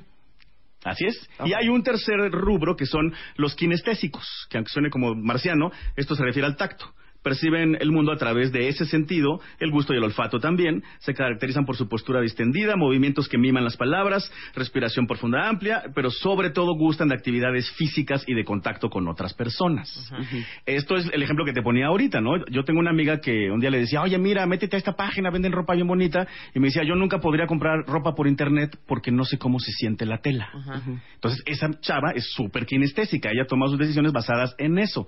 Por ejemplo, alguien que trabaje, una masajista, alguien que se dedique a algo del cuerpo, un atleta va a ser mucho más kinestésico que visual o auditivo. Claro. Ahora el chiste es, ¿para qué nos sirve esto, no? ¿Puedo decir otra cosa? Claro que sí. Es que hay un libro increíble que todos los que son papás échenle un ojo. Se llama How Your Child is Smart. Y es un, el, el libro es de Dauna Markova y es un libro que te explica cómo aprenden los niños. Se habla muchísimo de la parte visual, auditiva y kinestésica. Y algo muy interesante que yo leí hace muchos años en ese libro es que la mayoría, por ejemplo, de los prisioneros en una cárcel es gente kinestésica. Ok. Imagínense ustedes un niño kinestésico que aprende a través del movimiento, sentado en un salón de clases, en un colegio tradicional, viendo un pizarrón, se vuelve loco. Claro. Por ejemplo, la gente que habla por teléfono y ya ven que se pasean de un lado al otro del cuarto, o sea, que agarran el teléfono y se tienen que parar de la mesa y se salen del restaurante y están caminando en la banqueta o están caminando en la sala de juntas y están hable y hable y hable o están dibujando, por ejemplo. eh, en un papelito y hacen Mientras ocho, se hacen corazones, mientras que hablan, es gente súper kinestésica. Exactamente. Gracias, mi nombre es Mar. También se me Estrellita, cosas, ¿eh? muy buena participación a la niña Marta. Muchas gracias, señor. Ahora, aquí preguntan algo, Leopi. Venga. ¿Puedes tener más de uno? Claro. De hecho, varías, cambias dependiendo del tema. ¿no? Sí. Eh, por ejemplo, tal vez una chica es muy visual para comprar zapatos, que eso supongo que son la mayoría, si no es Sí, que todas, sí. pero tal vez en el momento de escoger pareja eres mucho más auditiva. ¿Qué tiene esta pareja para ofrecerme? Me Claro. cae bien, me hace reír, me entretiene, todo eso es auditivo. Claro, claro. Eh, y también al mismo tiempo podría ser tal vez mucho más kinestésica porque esa misma chica podría ser, eh, no sé, fisioterapeuta. Claro. Y también yo creo que hay uno que predomina en ti. Claro. O sea, Sí, no es que no seas totalmente. auditivo kinestésico, Sí, tienes de todo. supervisual. A mí domina el pero, auditivo. Pero domina uno. Domina Siempre uno. domina uno. Exacto. Ok, ¿ya están claros cuál los domina a ustedes, cuentavientes? Sí. Ahora vamos al ¿A qué siguiente nos sirve? ejercicio. Ok, ok, ok. Pero espera, espera. Esto que acabamos de ver, el chiste es que tú puedas darte cuenta de tu pareja, o la que quieres que sea tu pareja, o el que quieres que sea tu pareja, cuál es su canal predominante, para que por ese canal lo abordes. Ok. Si estás saliendo con una chica que es más auditiva, obviamente tu prioridad tiene que ser lo que digas, entretenerla, hacerla reír. Si estás saliendo con una chica que es visual, pues tu prioridad tendría que ser tal vez llevarla a un museo, vestirte bien, a- eh, llevarla a lugares bonitos visuales, ¿no? Entonces, eso empieza a ayudar como para aplicárselo a una posible pareja o a tu pareja en este momento. Ok. Ahora lo siguiente, este es bien bonito, eh, me voy en desorden, pero es que este es el que va en, en- en or- en el orden que yo lo utilizo para aplicar mi técnica, que es el rapport, la empatía. Esto se refiere a dos cosas. ¿Tú qué tienes en común con la persona con la que estás hablando? Un ejemplo muy rápido y muy fácil sería el siguiente. Si yo estoy aquí con Marta de baile y de repente le digo a Marta de baile algo mal pronunciado en inglés, a Marta le va a salir una roncha en algún lugar del cuerpo va a decir, ay Leopi, mejor no hables en inglés, ¿no? Porque no voy a hacer rapport con ella porque ella habla muy bien inglés. Sin embargo, en el momento que yo diga algo pocho por decir y se me salga en inglés y lo pronuncie bien, instantáneamente voy a hacer rapport con ella va a decir, ah, mira, ok, sí, se le permite. Pero aparte es cierto, ¿eh? Es muy cierto. A mí cuando de repente alguien me sorprende así con un trash, trash, Ajá. les digo, ¿y ese inglés tan perfecto? ¿De dónde? Claro. Siento conexión. Sientes una conexión, Siento sientes que puedes hablar y hasta te sientes más cómoda porque como tú eres, tú eres igual que yo, Marta, de pronto te sale una frase en inglés porque suena mejor en inglés. Claro. ¿No? Entonces te sale un That's the whole point of the exercise. ¿no? Exactly, exactly. Oh, pero eso también pasa cuando de repente, sí, no, es que acabo de leer un libro que se llama, voy a inventar cualquier cosa, así sexy, Corazón de Piedra Verde, que lo adoro. No me digas, yo también amo ese libro. Ajá. Esa es conexión. Eso es un poquito de rapport, Eso claro. ¿no? Entonces, ahí está como en unos niveles eh, auditivos, verbales que pueden ayudarte. Pero hay todavía otro nivel más de rapport que está más loco y te va a servir muy bonito para persuadir a quien quieras. ¿Qué pasa si a partir de ahora, cada vez que tú interactúes con una persona, te fijas en su posición física, cómo está sentado cuando está hablando contigo, y después de un minuto de ya analizarlo, eh, haces espejo de su posición física? O sea. O sea, si la persona está eh, sentada en la mesa con los codos en la mesa y los dedos entrelazados, después de unos segundos de estar hablando con esa persona, tú adoptas la misma posición. Esta persona, unos minutos después, se va a sentir incómoda, va a cambiar de posición y tal vez cruza los brazos. Y tú vas a hacer lo mismo un ratito después. Entonces su cerebro inconsciente va a empezar a ver el espejo y va a empezar a sentir que eres parecido o parecida a él o ella, lo cual va a hacer que haya más empatía y sea mucho más fácil negociar, venderle o atraerlo. Claro. Ok. De eso se trata el rapport. Pero bueno, qué mejor ejemplo que el que pusimos ahorita, ¿no? Lo del idioma o de cosas que tienes en común con una persona. Ahora, lo siguiente. ¿Están, de acuerdo? Esto está buenísimo. Vamos a hacer un mic- micro ejercicio para los radioescuchas que están eh, Ok, eh, allá afuera. Atención, cuenta bien. Atención. Mis queridos chicos y chicas que me están oyendo en este momento, si yo les preguntara en qué nivel de emoción se encuentran ahorita del 1 al 10, pongamos que el 1 es que estás en tu cama dormido en crudo y el 10 es que estás en un rave emocionado bailando, ¿no? ¿En qué nivel estás ahorita? Lo más probable es que estés en un 4 o en un 5 o en un 6. Yo te iba a decir 8, fíjate. Yo también bien ocho. animado. Ok, pero fíjense que hay una diferencia. Ustedes dos trabajan en lo que les gusta. Sí, claro. Entonces están ahorita emocionadas, contentas de estar aquí. A ver, tuiteen de volada. ¿En qué estado emocional están del 1 al 10? Exacto. 10, wow, super prendidos. 1, Nada que ver. flat. Claro. Flat, flat. y flat. háganlo consciente, exacto, de que si estuvieras deprimido y triste estarías en uno y si estuvieras en la playa, en la, en la piscina, estarías en 10, ¿no? Entonces lo más probable es que todos estemos en un estado más o menos neutral. En ese estado neutral en el que están, quiero que volteen a ver a sus compañeros o a sus amigos o a ustedes mismos en un espejo y vean el mensaje del lenguaje no verbal que mandan. Es un mensaje de estoy neutral, tranquilo, no estoy emocionado, no estoy feliz, no estoy asertivo, no estoy divertida. Ok, ¿qué pasaría si pudiéramos cambiar A ver, ese aquí estado? hay 9, 7, 7, 4, 13, 6, 6, 4, Ok. 5, como dice Moni González, 8, Claudías, 5, César Bolo, Brenda Montiel 6, eh, híjole, Bueno. queridísima Dana está en 1. Ok, Dana se lo está pasando un poco mal, vamos a cambiarlo en este momento. Y los que están en 6, que es como el promedio, vamos a subirlos a 9. Y cuando ya los suba yo al estado más potente, quiero que se vean en el espejo. Órale, va. O que vean a sus compañeros y lo hacen con ustedes y van a ver el cambio del lenguaje no verbal. Venga. ¿Ok? Quiero que se imaginen ahorita o recuerden el mejor momento o uno de los mejores momentos que hayan tenido en sus vidas. Si eres mamá, cuando nació tu hija. Si acabas de empezar con un galán, el mejor o el primer beso. ¿No? Si te acabas de entrar a un trabajo nuevo, el día que te dieron el trabajo. Quiero que te imagines un momento que sea espectacularmente bueno. Lo que sea que te estés imaginando, quiero que no te veas a ti mismo en el recuerdo. Quiero que te metas en la pantalla que tienes en la mente ahorita. Quiero que el recuerdo lo hagas brillante, quiero que lo hagas grande, quiero que le pongas música, quiero que lo hagas espectacular, tan espectacular que te obligue a sonreír.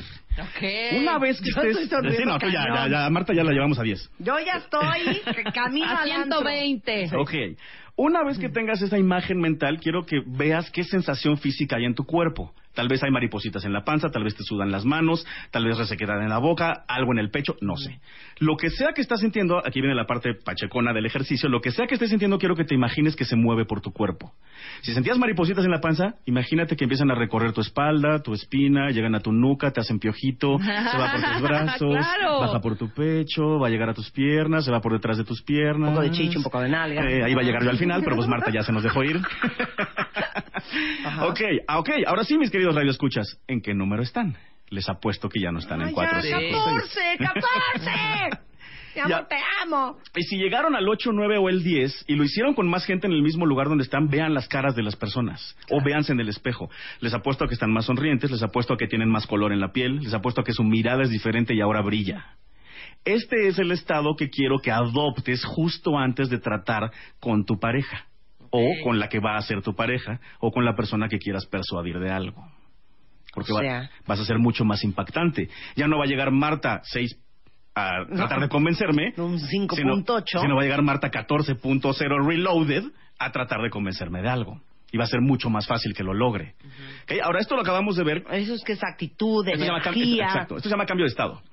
Ahora, el cambio de estado, aquí lo acabamos de ver cómo hacértelo tú. ¿Qué pasa si tú se lo haces a alguien? ¿Qué pasa si tú logras que alguien cambie de estado, preguntándole cosas, haciendo lo que se imagine cosas, y pase de un 6 a un 8, a un 9, a un 10? En ese momento va a ser mucho más fácil convencerlo de cualquier cosa. Claro. De que sea tu galán, tu galana, de que te haga un masajito, de que te compre una bolsa, de que no se vaya con sus amigotes, yo qué sé. Pero a esto le vamos a agregar algo más. Tú logras que tu pareja o tu posible pareja o tu jefe o tu compañero cambie de estado. Ok. Ahora, el momento que logras que cambie de estado, lo tocas de una manera única. En el codo, como decíamos hace rato. O le haces un guiño, o le dices una palabra que sea solamente tuya. ¿Y qué acabas de hacer? Acabas de ponerle un ancla, por primera vez. Si haces esto varias veces con esa persona o aprovechas los momentos en que esa persona está en un estado potente positivo para reforzar esa ancla, lo que estás haciendo es ponerle un botón a una persona que cuando tú lo toques de esa manera se va a poner de buen humor. Se va, va a ser más fácil, más dócil, más contento. Entonces, ¿qué pasa? Tú tienes a tu marido que tal vez es gruñón y cada vez que se ha puesto feliz en la semana, lo tocaste en el codo o en la oreja, ¿no? Algo, algo único, ¿no? Porque si le tocas la mano, pues eso lo haces todos los días, ¿no? Eso ni al case. Pero si lo haces varias veces dentro de un mes, tal vez tu marido se está a punto de enojar por algo y en ese momento le dices, ya, mi amor, todo va a estar bien, mira, escucha lo que te tengo que decir. Y le dices escucha porque es auditivo y además le tocas en el codo como lo has venido tocando todo el mes. Inconscientemente él va a traer de regreso las sensaciones buenas y se va a poner de buen humor. Entonces, alegría, le agarro su nuquita. Otra alegría, le agarro su nuquita. ¿Qué pasa si ahora cuando hables controlas exactamente lo que haces con tu lenguaje y no nada más escupes la palabra como normalmente hacemos? O sea, Ahí te va un ejemplo. Tenemos la mala costumbre de sin pensarlo decir, oye, eh, ¿no quieres ir a comer? Y en esa pregunta de entrada ya le pusiste la respuesta. No quieres ir a comer. Sí. ¿No? Sí. Y además le diste 50% de probabilidades de que diga que sí o 50% de que diga que no. Una técnica eh, que yo uso mucho en el efecto Leopi se llama ilusión de alternativa. La ilusión de alternativa se refiere a que cuando tú le pides algo a alguien, le das opciones, pero en todas las opciones ganas tú. Tú le quieres decir a tu gordo que van a ir a comer a casa de la mamá, de la suegra. Le preparas por un tiempo el ancla, se la disparas el día que le dices que van a ir a comer a casa de la mamá, pero no le vas a decir si quiere o no ir a comer a casa de tu mamá. Le vas a decir, oye, mi amor, entonces, eh, ¿nos vamos a casa de mi mamá a, a las dos o a las tres? Porque fíjate, si nos vamos a las tres, evitamos el tráfico del maratón. Pero si nos vamos a las dos, nos da tiempo de pasar y comprar un postre. Si dices todo eso, incluido el manejas tú o manejo yo, todas... ir o no ir ya vale más. Pues yo nunca a a- hubo, hubo opción de no ir. Perdón por la grosería. Vas a ir a postura gallina. Sí. Eh, o sea, no hubo una opción que le dieras tú a la persona de no ir, sino que todo fue sí o sí. A ver, otro ejemplo. A ver, díganme que están tratando de convencer y les decimos cómo se aplica esta ahorita. Exacto. A ver. Bueno, y esta misma herramienta se las voy a juntar ya con la última, que se llaman órdenes encubiertas. Fíjense qué loco está esto. Siempre que hacemos una pregunta, hacemos una entonación de nota musical al final que termina para arriba. Oye, ¿quieres ir al cine? Si le quitas la letra, dice na na na na na na na y Sí. se va para arriba. Sí, Pero claro. las órdenes se van para abajo. Oye, hazte para allá. Oye, hazte na na na. La última Sí, nota claro. es para abajo. ¿Qué pasa si a partir de ahora, en lugar de hacer preguntas entonadas como preguntas, haces preguntas entonadas como órdenes? Ay, está bien bonito esto. A ver, entonces. A ver. Entonces el cerebro como que hace cortocircuito y no sabe qué está pasando. Entonces, Vamos al cine mañana temprano. exacto, eso es una orden. Pero lo vas es una a... orden. Pero no, nunca diste el, el, el signo de interrogación. Vam- vamos al cine mañana temprano. Ok, es un, es un buen principio, es un buen gorgorito. Ahí vas, ahí vas. Poco a poco, Rebeca. Existe esa combinación, fíjate, te lo voy a aplicar yo a ti, Rebe, de una manera muy elegante y muy bonita. Eh, oye, Rebe, eh, ¿qué vas a hacer mañana? Esa sí es pregunta, obviamente. Nada, pues voy a estar en mi casa leyendo. Tengo una idea, fíjate. ¿Vamos a comer a la Condesa o vamos al cine? Si vamos al cine, podríamos ir a la de las seis o a la de las ocho. Pero fíjate, vamos a la de las ocho y nos da tiempo entonces de echarnos una crepa antes. ¿Cómo ves? ¿Paso por ti o nos vemos ahí? Ok. ¿No? Todas fueron órdenes. Y además apliqué una ilusión de alternativa al mismo tiempo. No, es que pareciste, parecía que estabas preguntando, pero más bien ya organizaste todo el Sí, organizaste Exacto, ya, todo el yo, ya, plan. yo ya planeé y, en- y lo que sea que me digas, bueno a las cuatro, bueno a las ocho, bueno a la condesa, bueno, Bueno, por la crepa, Como bueno, sea, la- voy a ganar yo, me vas a decir que sí. Oye, Sí. aquí te pusieron una bien difícil. Belén. Quiere que su hija deje al novio. Ok, bueno, eso ya es una manera un poco más Muy avanzada. difícil. Si te pasas, Belén. Espérate. Eh, Sí, esa ya está un poco más punk. A ver, conseguir una cita con un hombre por WhatsApp. Ah, pues muy fácil. ¿No? Ajá. Primero ponle en bandeja de plata para que él te lo pida a ti. No dile, oye, ¿qué vas a hacer el fin? Y él no te, te dice, no, pues tengo esto. Y tú le dices, ah, es que yo no tengo nada que hacer, voy a estar en mi casa picándome los ojos. A ver si sale de él. Ajá. Si no sale de él, al rato le aplicas tú una ilusión de alternativa. Y le dices, tengo varias ideas de qué hacer este fin de semana. Pero obviamente haz- haz- de- diseña esas ideas haciendo rapport con él. Si sabes que a él le gusta, por ejemplo, andar en bici, y le gusta patinar. Entonces le dices, tengo estas ideas. Puedo ir el, el viernes a patinar o el sábado a andar en bici. Y después puedo irme a comer, sabes que él es vegetariano, puedo irme a comer al restaurante X o al restaurante Y que es vegetariano. No sé, yo creo que voy a hacer alguna de esas. ¿Qué acabas de hacer? Le aplicaste ilusiones de alternativa. No puedes entonar como orden en WhatsApp, porque obviamente no se puede, a menos que no pongas el signo de interrogación, pero eso ya se lee muy raro. Ajá. Pero a fin de cuentas le aplicaste dos cosas, rapport y ilusión de alternativa. Claro. Ese es el chiste de aplicar programación neurolingüística con una persona. Sí, claro, estás dando sus ¿por, ¿por qué gustos. estás consiguiendo un date por WhatsApp? bueno, sí, No, yo creo que ya lo tiene, no, yo creo que ya lo tiene, ya No, es alguien que le date.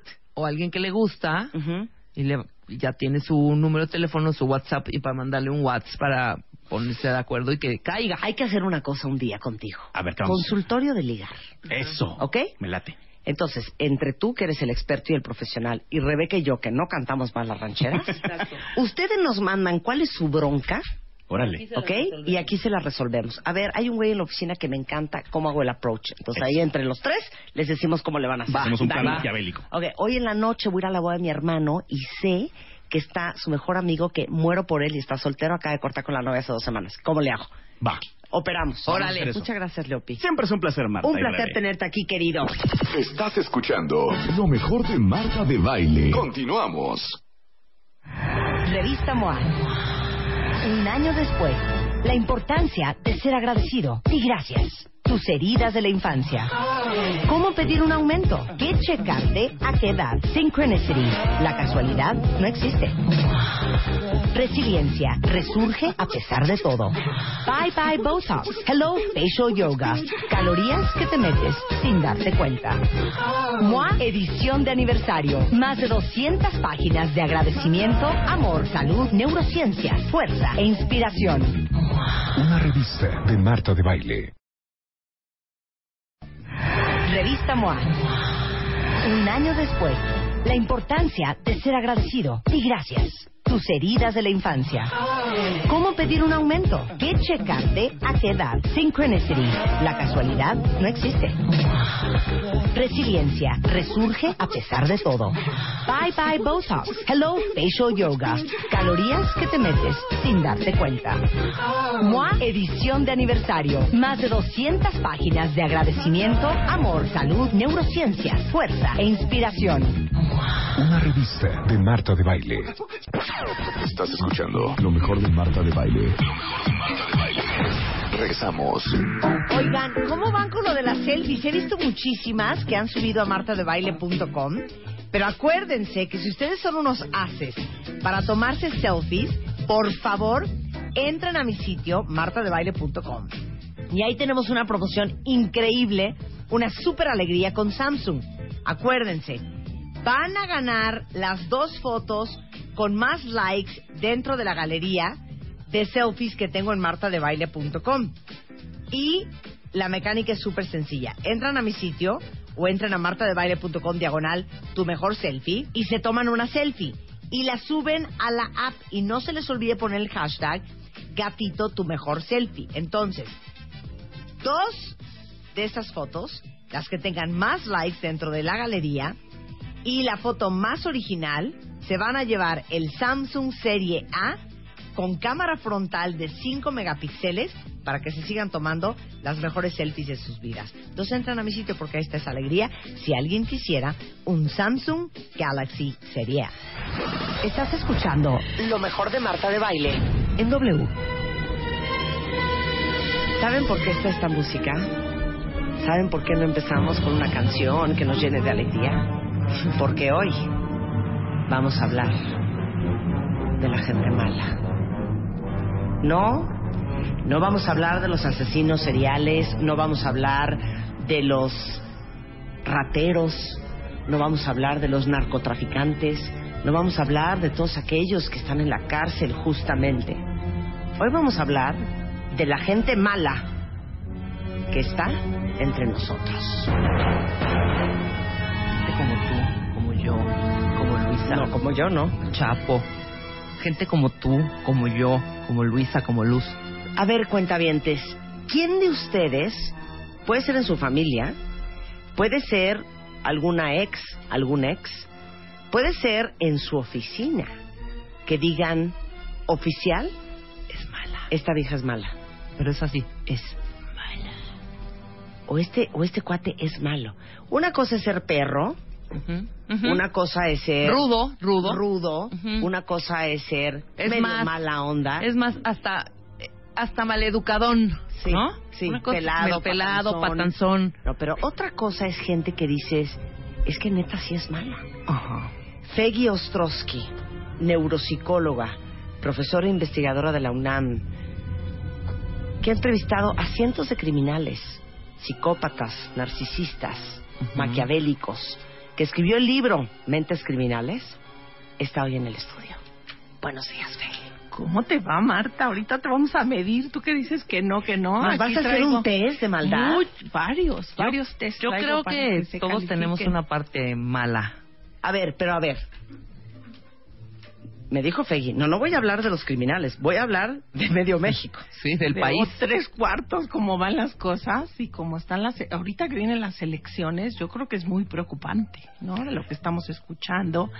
Eh, y, y vamos a hablar, ¿qué es eso de la maldad? Porque, bueno, todo el mundo es malo, pero ¿qué es eso de la maldad? Y el ser humano tiene como un potencial para hacer acciones fantásticas cuando escuchas al Dalai Lama y a gente, bueno, gente que es buena, ¿no? Que tiene, que ayuda a los demás, que es altruista, pero tenemos, también tenemos el potencial para una extrema maldad, Ajá. para causar.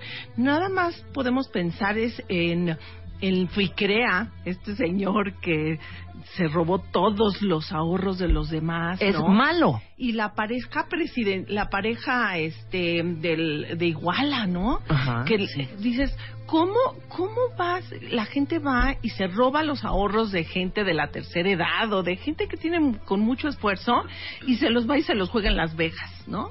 O se compra 15 casas, dos centros comerciales.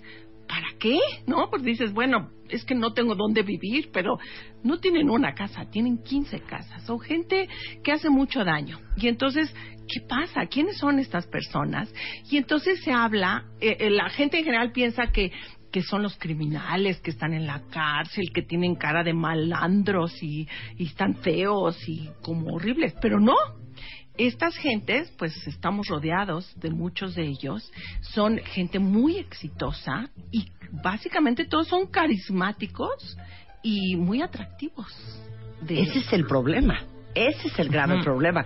Fegui ha dedicado gran parte de su vida a hablar con el mocha orejas, el mata viejitas, la mata La mata- la mata viejitas. viejitas, el cholo. No, bueno, tengo una colección de gente realmente peligrosa, ¿no? Pero también ahora estoy estudiando gente que, que eh, esos están en la cárcel y entonces por eso pues los vamos y los estudiamos y platicamos con ellos y los sicarios, etcétera. Pero ah, vamos a hablar de la gente, a lo mejor es tu pareja, tu Claro. propia pareja y esas eh, lo paradójico de las relaciones interpersonales es que cuando estamos bien nos hacen sentir fantástico nos sentimos optimistas, nos sentimos llenos de energía, pero cuando estamos vinculados con gente mala, que ahorita voy a definir qué es la maldad, eh, pues nos enfermamos. Entonces ahorita te voy a hacer unas escalitas de saber si tu pareja te enferma. A ver, entonces ¿no? empecemos. ¿Qué es malo? ¿Qué es ser malo? Bueno, actualmente, y esto se trata de medir, y lo que llama la atención, y por lo que nos sentimos todos muy atraídos, es porque la triada oscura de la personalidad, todos tenemos tantito, pero cuando tantito se vuelve patológico. Entonces, en psicología y en psiquiatría se habla de patología subclínica. Está ahí y está causando daño, pero todavía no están en la cárcel, todos los agarraste, ¿no? Entonces, eh, esta triada que se había estudiado independientemente, y yo vine a platicar varias veces contigo de lo que es psicópata, pero actualmente estamos hablando de tres cosas. Una es la, el narcisismo, otra cosa es la psicopatía y otra cosa es el maquiavelismo. Y entonces estas cuestiones se miden, se tratan de medir con entrevistas estructuradas, a través de conocer, y ahorita te voy a decir algunas de las características de cada uno. No sé si quieres que empecemos Sí, con, claro. por ejemplo, esto que, que te lo puedo decir después, pero traigo, eh, te decía que estas parejas eh, que, que nos causan tanto daño te enferman. Y entonces traigo aquí una escalita para que vayan ubicando si estas relaciones que estás teniendo con gente mala te está enfermando. ¿Qué te parece? va, ¿No? venga. Entonces, es muy sencillo. Eh, la pregunta es, ¿te enferma tu pareja o te enferma tu jefe? Puede ser, o tu jefa, etcétera. Y, ah, por ejemplo, es un cuestionario muy breve y entonces lo que tienen que calificarse es... es con ceros y no nunca, no tengo nada que ver con esa pregunta, una algunas veces y dos dos puntos. Son seis preguntitas. Ok. Ahí te Entonces, van. cero para nada. Nada, ajá. Uno, Algunas. en veces sí, en veces no. Exacto. Y dos, Casi siempre. casi siempre. Entonces, vamos a ¿Estamos ver si listos los para el están. examen? Venga. enfermando las parejas. Entonces, usted o su pareja tratan la relación como una competencia, como una lucha a ver quién tiene la razón. Califíquense. Pues yo creo que Cero, dos. Uno o dos. ¿Ok? La dos. Durante los desacuerdos o discusiones frecuentemente surgen ataques personales como apodos o insultos. O sea, tipo.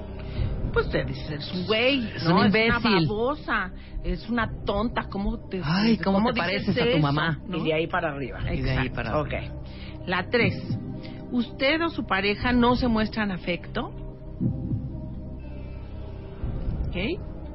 Cuatro, ¿usted o su pareja evitan, habitar, hab- evitan hablar de problemas serios? Entonces nunca hablas de lo que realmente está afectando la relación, sino hablas de pura estupidez, ¿no? Eh, cinco, usted o su pareja están llenando los vacíos emocionales de su relación con otras personas o actividades como comer, trabajar, otras amistades o relaciones. Y seis, usted o su pareja guardan resentimientos después de una discusión. La tres que era, perdón, Fede. ¿quién La tres es usted o su pareja no se muestran afecto. Ok. ¿Ok? Ok. Entonces, ¿ya le sumaron? Ya les Les doy la calificación. Sí. Tan, tan, tan, tan. Entonces, 0 a 3 son relación sana con su pareja. ¿Cuánto te sacaste, Marta? ¿Te vamos a ventanear o no te ventaneamos? Pues es que, pues dos. Yo cuatro. Pues ahí vas, moderados. Sí, yo, yo niveles cuatro. de estrés que te pueden poner en riesgo de contraer alguna enfermedad, porque esa relación entre 4 y 6, o sea, 0 a 3, está bien. 0 a 3, muy bien. Eh, sí Ajá. tienes una relación sana. La 4 a 6, esa, esa relación te está generando estrés que te puede enfermar. Entonces tienes que corregirlo, ¿no? Ujú. De 7 a 9 tienes niveles altos de estrés que amenazan tu salud y bienestar. Y de 10 a 12, ahí sí tienes que tener mucho cuidado. Porque es muy probable que te puedas enfermar, que tengas problemas físicos en los próximos 12 meses. Es muy grave y pues esto es una llamada de atención. Entonces esto es para que vayamos entrando para en el sí. efecto que puede tener vincularte con gente como la que vamos a definir ahorita. Ok, entonces vamos otra vez con la maldad. La maldad. Entonces, la, para caracterizar esto de la, mala- la maldad, hay tres características que las personas, esta triada oscura, tienen.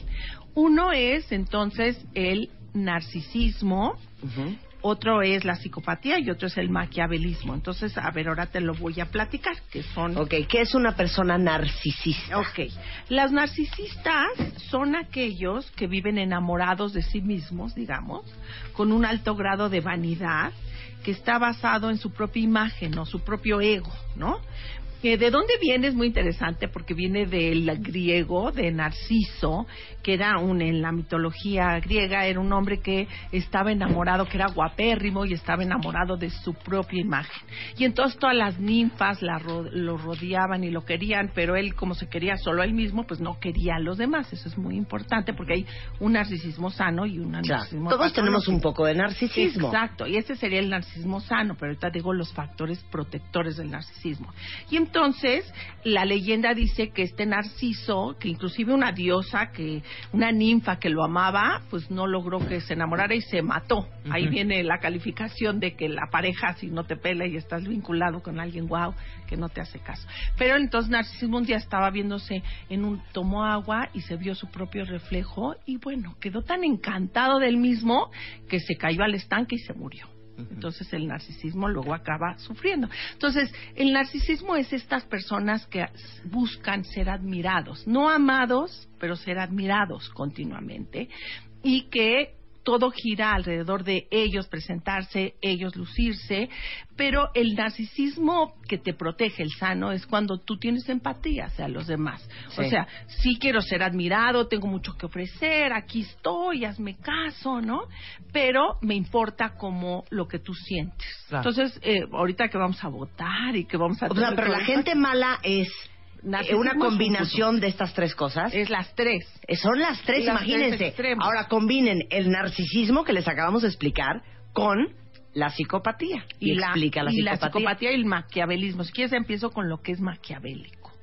El término de Maquiavelo es también un todo todo es un rango de qué tanto es tantito, ¿no? Entonces Maquiavelo viene desde el siglo XVI, en donde eh, eh, este señor escribió una novela que se llamaba El Príncipe y entonces es básicamente es consejos para que los gobernantes puedan utilizar a las masas en, en- y poderlas ah, utilizar para sus propios fines. Entonces, Maquiavelo es el fin justifica los medios. No me importa lo que voy a hacer, pero los medios es que yo sea un gran dirigente, que yo tenga grandes... eh, El fin. El, el Claro. fin, entonces, y no me importa cómo lo hago. Claro. Si tengo que matar, si tengo que utilizar. Entonces, entre, por ejemplo, Stalin era un, gente maquiavélica. Oye, pero también maquiavélico puede ser, Peggy, para todos ustedes que nos están escuchando desde la oficina. Maquiavelo puede ser tu compañero de junto que quiere la chamba del jefe y que está dispuesto a hacer lo que sea. Chantajear, inventar chismes, meterle un cuatro, lo que sea, con tal de que lo corran y le den el puesto a él. Eso es maquiavélico. Claro, claro. O sea, entonces- utilizar a alguien más o hacerle daño a alguien más para tus fines personales. Exacto. Exacto. Entonces, imagínate, mezclado el narciso con maquiavelismo, vamos a ir sumando puntos a estas escalas para que realmente pues entendamos y que la gente califique, ¿no? Yo me acuerdo un día que hice un programa, creo que contigo y que que hablamos de psicopatía, que ahorita hablamos de psicopatía, y la gente hablaba y decía, es que yo ya le hice las pruebas al jefe de finanzas y es un psicópata, ¿no? ¿Y, y qué hago? Pues como que los hablaron para que los, este, para acusarlos. Claro, ¿Qué pero es que ahorita que veamos la psicopatía, se van a traumar la cantidad de psicópatas que están a nuestro alrededor, que son cuenta. psicópatas funcionales. Exacto, esos se llaman psicópatas exitosos.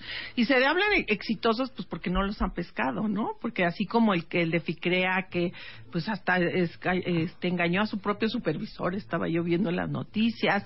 Bueno, todas estas, la pareja de Iguala, ¿no? Que imagínate el daño que nos han causado, los asesinatos a los jóvenes y, y todo lo que ha pasado en el país, Claro. Guerrero, la crisis que está. Y esta es la pareja muy contentita que tenía sus fiestas y para que no le echaran a perder su fiesta ordenó esa matanza, ¿no? Claro que eso es muy Claro. peligroso. Mira, aquí dice un cuentaviente, mi jefe es 100% narcisista. Es que no dirías que la gente narcisista, no sé si es la gallina o el huevo, acaban teniendo puestos muy importantes. Claro, pero hab- hablemos entonces del narcisismo sano. O sea, sí es cierto, la gente que no quiere brillar, pues en general dice, el- hay el, el puesto de jefe, no, pues yo no lo quiero, no tengo esas ganas. Yo creo que tú con tu relación de pareja, que no conozco a tu Spider-Man, pero creo que se complementan mucho. O sea, tú eres una persona muy carismática, y no lo digo porque estás aquí, y Rebeca también, pero eh, no te vinculas con alguien que también quiere brillar, porque si los dos, no, no, aquí estoy yo, y todos Claro. atraen la atención. Entonces, si se te complementas el narcisismo sano, pues sí, buscas grandes puestos, te gusta ser admirado, te gusta ser respetado, ¿no? Creo que todos los que venimos a tu programa, a lo mejor si queremos ser, un po- somos un poco narcisistas, Claro, ¿no? claro. Que te reconocen y o tus programas en la tele y en el radio. Entonces, eh, está sano, mientras no hagas cosas para dañar a los demás, para utilizarlos, ¿no? Ok, entonces ya quedó claro el narcisismo y quedó claro el maquiavelismo. Exacto. Y hasta hace poco estas características no estaban consideradas en los diagnósticos psiquiátricos, pero ahorita todo el mundo utiliza todas estas tres características juntas para decir, pero ¿cómo? Que ahorita pues la gente va a decir, sí es cierto, esta gente... O sea, la mataviejitas. La era mata- narcisista, No, psicópata y maquiavélica. Era psicópata, básicamente. Era psicópata. No, básicamente psicópata. Ok, ahora vamos con la psicopatía. Mira, la psicopatía, pues la he estudiado muchísimo. Eh, la psicopatía es un trastorno de personalidad no es un trastorno psiquiátrico, es un trastorno de personalidad. La personalidad es nuestro sello individual, es cómo nos relacionamos con los demás. Y es, son personas que tienen tres características diferentes, eh, importantes. En sus relaciones con los demás, son personas arrogantes, sí tienen un poquito eh, esta cuestión de autovalía, son superficialmente encantadores mienten con facilidad para manipularlos. Esa es una característica que sería relacionada un poco con el, narcisismo, pero no tanto. En lo afectivo es muy importante porque fingen, fingen entender a los demás, sin embargo son incapaces de ponerse en lugar de los demás. Es muy interesante porque es como que ellos pueden escuchar las palabras, pero no escuchan la música. ¿No? O sea, son tan hábiles en pescarte, en empatía, que un día hacemos un programa de empatía. La empatía es, hay empatía cognitiva, en decir, sí, oye, híjoles, te diste un trancazo en la pierna, cómo te debe de doler. Es que entiendo a nivel cognitivo, pero la empatía afectiva es que le ves a alguien el moretón en el dedo y dices, híjole, me dolió el dedo chiquito por el trancazo que se dieron. Esa empatía cognitiva está hecho en nuestro cerebro para sentirla, pero en estas gentes, estas gentes no la tienen. La pagan en mis mediciones que hago estudios del cerebro y de resonancia magnética, las áreas que manejan la empatía cognitiva no se prenden. Entonces, o sea, el psicópata no es que no quiera que le importe, es que no puede importarle porque a nivel cerebral sí funcionan los cerebros diferentes. Y funcionan muy diferentes, ¿no? En la parte funcional y también estructural. También hay áreas que están como más chiquitas y que no se prenden cuando ven miedo, no tienen miedo. Eso es algo impresionante, ¿no? Creo que eh, cuando yo entrevistaba a estos psicópatas que son, pues, gente del narcotráfico y sicarios, no tienen nada de miedo. Tú tienes miedo en general porque no te sale tu programa. Un día te está oyendo y está diciendo, es que yo todo el tiempo vivo angustiada porque si sirven el helado me preocupo por qué sirvieron el helado en, el vasito. ese vasito y no en el grande. O sea, somos muy neuróticos y entonces no estamos felices eso les vale cacahuate. El vasito, no vasito, si mato, si me van a agarrar o no me van a agarrar. Yo me acuerdo que estaba yo entrevistando a unos narcos y, en las cárceles, de las prisiones de alta seguridad, y les digo, oye, ¿no tienes miedo? No, dice, yo aquí estoy más seguro que tú allá afuera. Ay, claro, no tienen miedo de nada. Qué interesante, ¿no? Miedo físico ni miedo psicológico. Entonces, es las relaciones con los demás, en lo afectivo su cerebro es diferente, manejan diferente las emociones y en su comportamiento pues son irresponsables, son impulsivos, eh, frecuentemente ignoran o violan las normas sociales y por eso muchos de ellos están en la cárcel. Pero decíamos que en la psicopatía se ha estimado que hay del 1 al 3% de la población. Eso lo han hecho en muchos lugares del mundo. Yo calculé para México, estaríamos hablando alrededor de un millón de psicópatas, porque es más frecuente en los hombres que en las mujeres. Eh, no, 85% de los psicópatas son hombres, 15% son mujeres. Y entonces estaríamos hablando de un millón de mexicanos no todos están en la cárcel. En la cárcel hice un estudio y hay solo un 25% de psicópatas. Ahora imagínense a la combinación de, este, de esta triada oscura. Narcisista. Te adoras por sobre todas las personas y sobre todas las cosas. Dos. No tienes ninguna conexión emocional con los demás. Eres psicópata. Y tres. No te importa de qué manera el fin justifica los medios. Imagínate. Entonces, imagínese esa combinación. Bueno, yo creo que le podemos poner cara, nombre y apellido a cada uno de una bomba a todos los que conocemos. Esto estamos rodeados de esta población.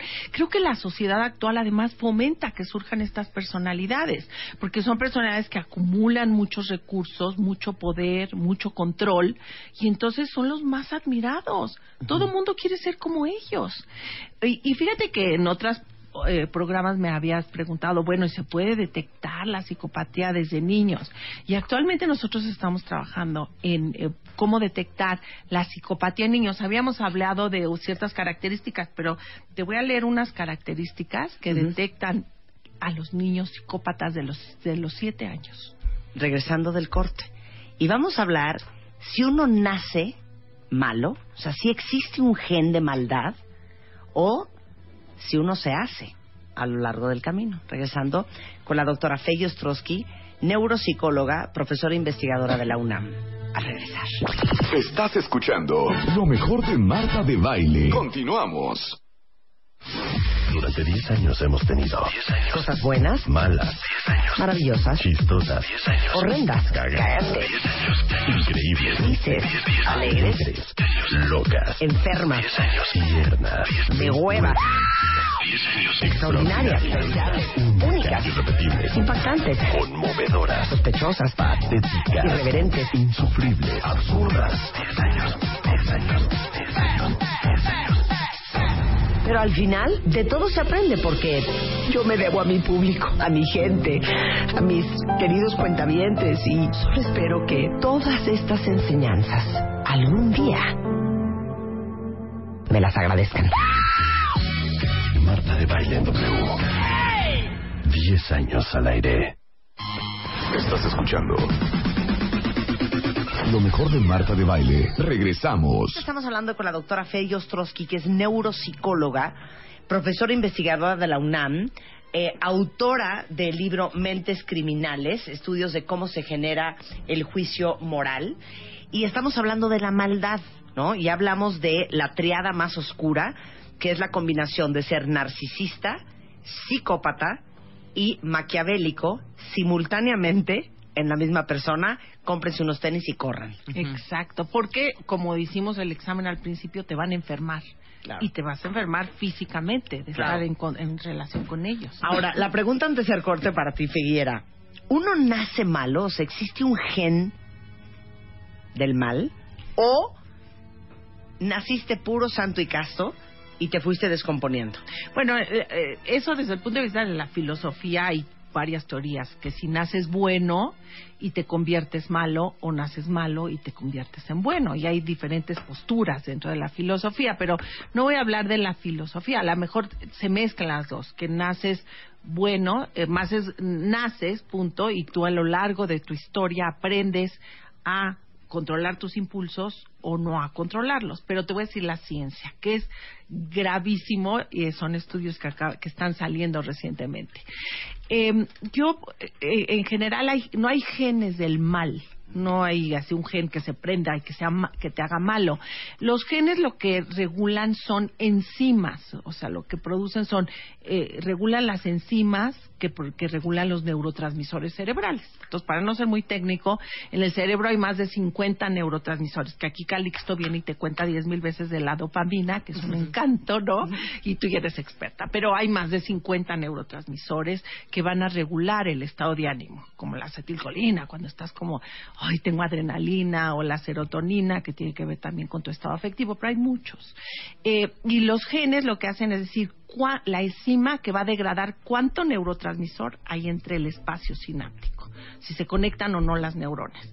Entonces, hay un gen que sí se ha encontrado que eh, en las, si lo modificas en las ratas, empiezan a matar a sus amiguitos. Se crean los killer mouse. Cha, cha, cha, cha, ¿no? Entonces empiezan, los modificas genéticamente y entonces empiezan a matar a todos los de alrededor. Lo que es muy interesante que se ha encontrado es que si tú pones ratas, ratones jóvenes, bajo estrés. ¿Qué quiere decir? Les pones, por ejemplo, que los metas en el agua o les pones el olor a, a- un zorro que es un predador, cuando están jovencitos, nada más. Eh, esos ratones jóvenes, los, como que sensibilizas el sistema, prendes los genes y entonces esos ratones jóvenes cuando hacen que se reproduzcan con las ratas hembras empiezan a morderlas, a montarlas, las violan, les hacen cosas terribles, ¿no?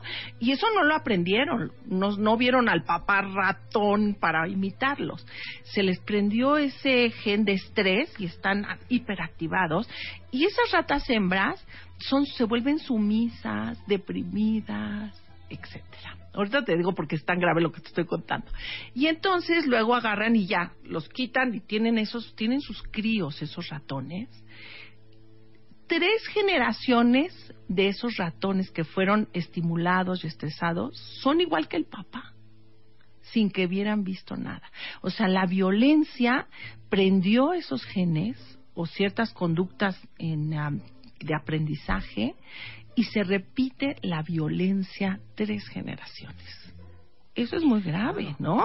Miren, Muy a grave. pesar de no haberlo visto, ahora imagínense en el ser humano, que me imagino que para allá vas a ver. Exacto. Entonces, eh, en el ser humano pasa mucho lo mismo. Yo he estudiado ahorita mucho la violencia intrafamiliar. O sea, la violencia puede ser físico-psicológica. Tú me preguntabas de la mataviejitas. La mataviejitas, pues es producto de una señora muy pobre que en Pachuca tiene una hija y cuando nace Juana, pues este Juana Barraza Zaperio, que es la mata viejitas, el, el marido la abandona. Entonces ella odia a esta niña que representa el, el abandono La del- de su amor. de su amor, y entonces la odia y la agrede verbalmente. Y a los 12 años eh, la intercambia por tres cervezas y unos con unos señores y esas noches estos señores la amarran con cuerdas, la violan y producto de esa violación tiene un hijo a los 13 años. Entonces, esa es la historia de la matavijitas. O sea, nació y probablemente tenía algún gen que se prendió por la historia de abuso psicológico, luego físico, y entonces luego se dedica, porque los asesinos seriales son fascinantes porque matan algo de ellos mismos cuando están matando, ¿no? Escogen a matar. Entonces, Juana eh, escogió matar a las a su mamá en esas viejitas. Eh, otros, eh, como Garavito, que es un asesino que ha matado más de 300 niños en Colombia, mataban niños, otros matan prostitutas, etcétera. Entonces matas algo de ti mismo, es por eso Qué es fascinante interesante. los asesinos seriales, ¿no? Entonces tienen fantasías acerca de cómo lo van a matar y no es que un día digan, ¿qué hora voy a matar viejitas? No es así, sino hay un estrés O sea, en la su vida mataviejita se estaba matando a su, a su mamá, mamá. muchas Su mamá. veces, a la humillación, a las viejitas que la humillaban. Porque hubo viejitas que se salvaron de la mata viejita. Pero, pero las que lo humillaban, las decían, híjoles, no sirves para nada, a esas las mataba. ¿No? Pero bueno, entonces lo que es interesante que tu pregunta me dices, ¿nacen o se hacen? En el ser humano también están esos genes, pero para que se prendan los genes, al igual que en la rata, tienes que tener historias de abuso.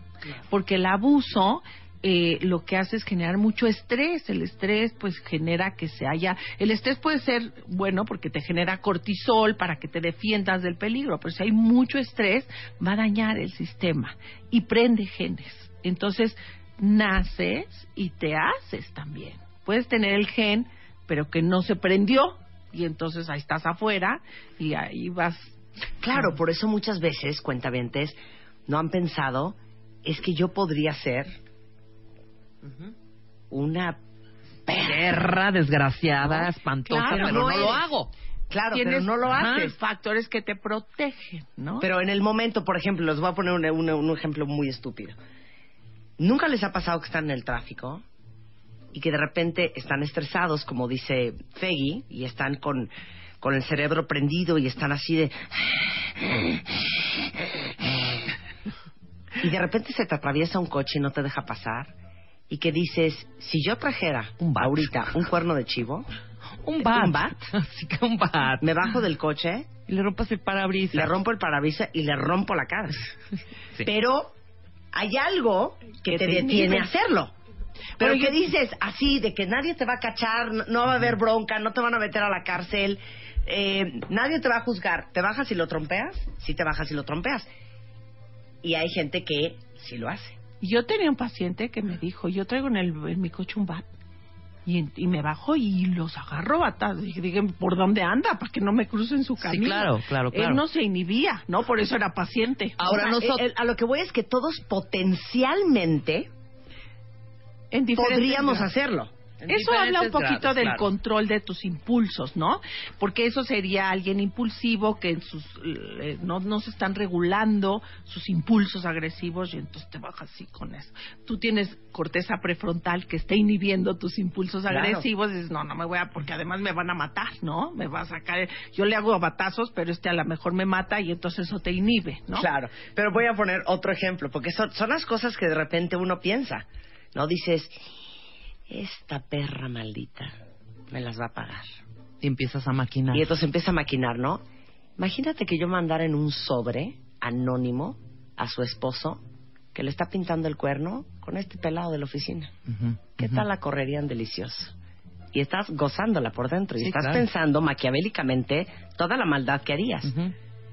Pero a la hora de la hora ni te atreves ni escribir la carta, ni meterla en el sobre, ni mandarla. Nada. ¿Me entiendes? Como ni traer el vato, el, el cuerno de chivo en tu, en tu coche. Exactamente. Lo importante es eso, que en el cerebro las áreas que producen Claro. emociones no son las que las regulan. Claro, porque te- como dice el Chapo, te dan miedo las consecuencias. De hecho, hay un documental impresionante de uno de estos que han hecho un Ponzi scheme en Estados Unidos, un financiero de Wall Street. Eh, híjole, ¿cómo se llamaba? Se llamaba... Ay, era lo con R, a ver si alguien de ustedes se acuerda.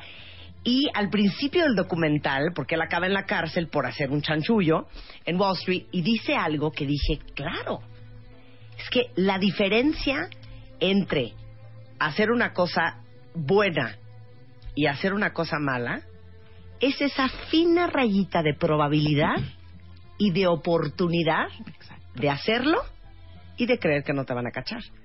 Porque si ahorita yo les pregunto a ustedes, no te van a cachar, no va a haber ninguna consecuencia y puedes hacerle la maldad que le quieres hacer a la persona que odias, ¿la harían o no la harían? Nel. Ay, yo, yo no. yo Claro. Gente que te ha hecho tanto daño y que guardas No, resentimientos. yo no, yo no, yo no, porque de alguna manera divina esa energía no la quiero. Exacto. No quiero vivir Pues te así. inhibas, te autorregulas Exactamente, sola. no quiero tenerlo. Fíjate algo que me pasó muy chistoso, porque creo que fui a Ciudad Juárez, ya no me acuerdo, en el norte, y fui a dar unas conferencias, y les decía, "Oye, ¿cómo les afecta el narcotráfico aquí y todo lo que está pasando? Dice, no sabes lo civilizado que no hemos, nos hemos convertido. Ahora todo mundo maneja muy bien, nadie toca el claxon, porque antes le tocabas, éramos muy atrabancados, le tocabas el claxon y se bajaban y te mataban. Claro. Entonces, ahí el, el, el sistema social los autorreguló para, que no, pa- Exactamente. para que no pase lo que Tienes Marta que quiere estar hacer. disciplinado y derechito, porque si no hay otro más vivo que tú y te mete un plomazo. Te mete un ¿no? plomazo. Por Entonces supuesto. todos son, todos se dejan pasar, pásele tú, no tú primero, ¿no? Qué chistoso. Claro, claro. No, pero sí está cañón, hija. Bueno, luego entonces, ¿quieren saber ustedes qué tanto tienen esta triada oscura en su ser? Doctora. Ahí va. Doctora. Entonces, necesitamos calificar.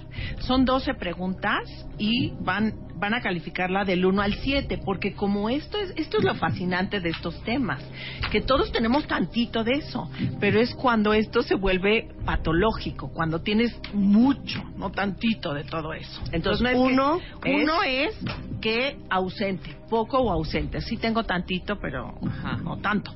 Y siete es me describe perfectamente. Y en el intermedio, pues puedes poner tengo cuatro, pero por eso es importante tener estos rangos, del 1 al 7, porque la gente me dice sí o no, oye, no, pues depende, ¿no? Depende con quién, etcétera. Entonces, por eso, uno es poco o ausente, siete así soy y hay que ser honestos porque Claro. un problema un problema con esto es que si eres psicópata pues eres un manipulador y un mentiroso y entonces pues si no te vas a reconocer todo eso entonces pues hazlo honestamente o hazlo a tu pareja o a tu jefe o a todo mundo al que quieran identificar con quién se están mezclando entonces ya estás lista y luego le- les voy a identificar cuál de las preguntas miden maquiavelismo, cuál psicopatía y cuál narcisismo para que les quede más claro. Perfecto. Entonces ahí va la primera.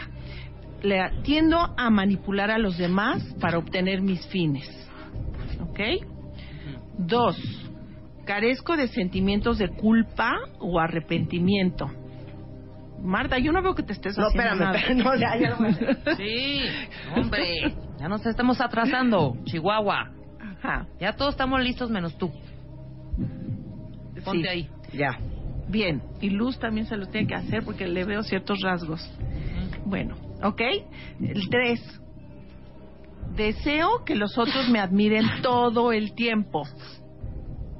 ¿Ok? Espérame, me- me- voy en la 1. A ver. Tiendo a vamos. manipular a los demás para obtener mis fines. Ujú, Del Ahí. 1 al 7. Por eso te decía, bueno. No. No, o sea, Ay, sí. sí tendemos, No, no, claro. Sí, claro que Pero tendré. no vas a poner cinco, pero vas a poner dos, tres.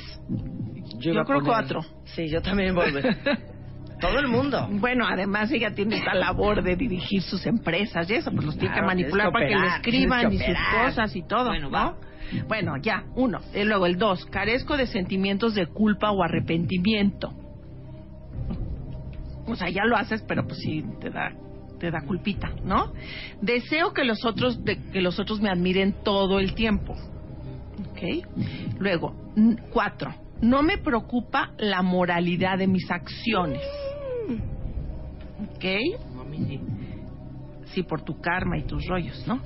Cinco, utilizo la mentira o el engaño para conseguir lo que me propongo. ¿Ok? Seis, tiendo a ser egoísta e insensible.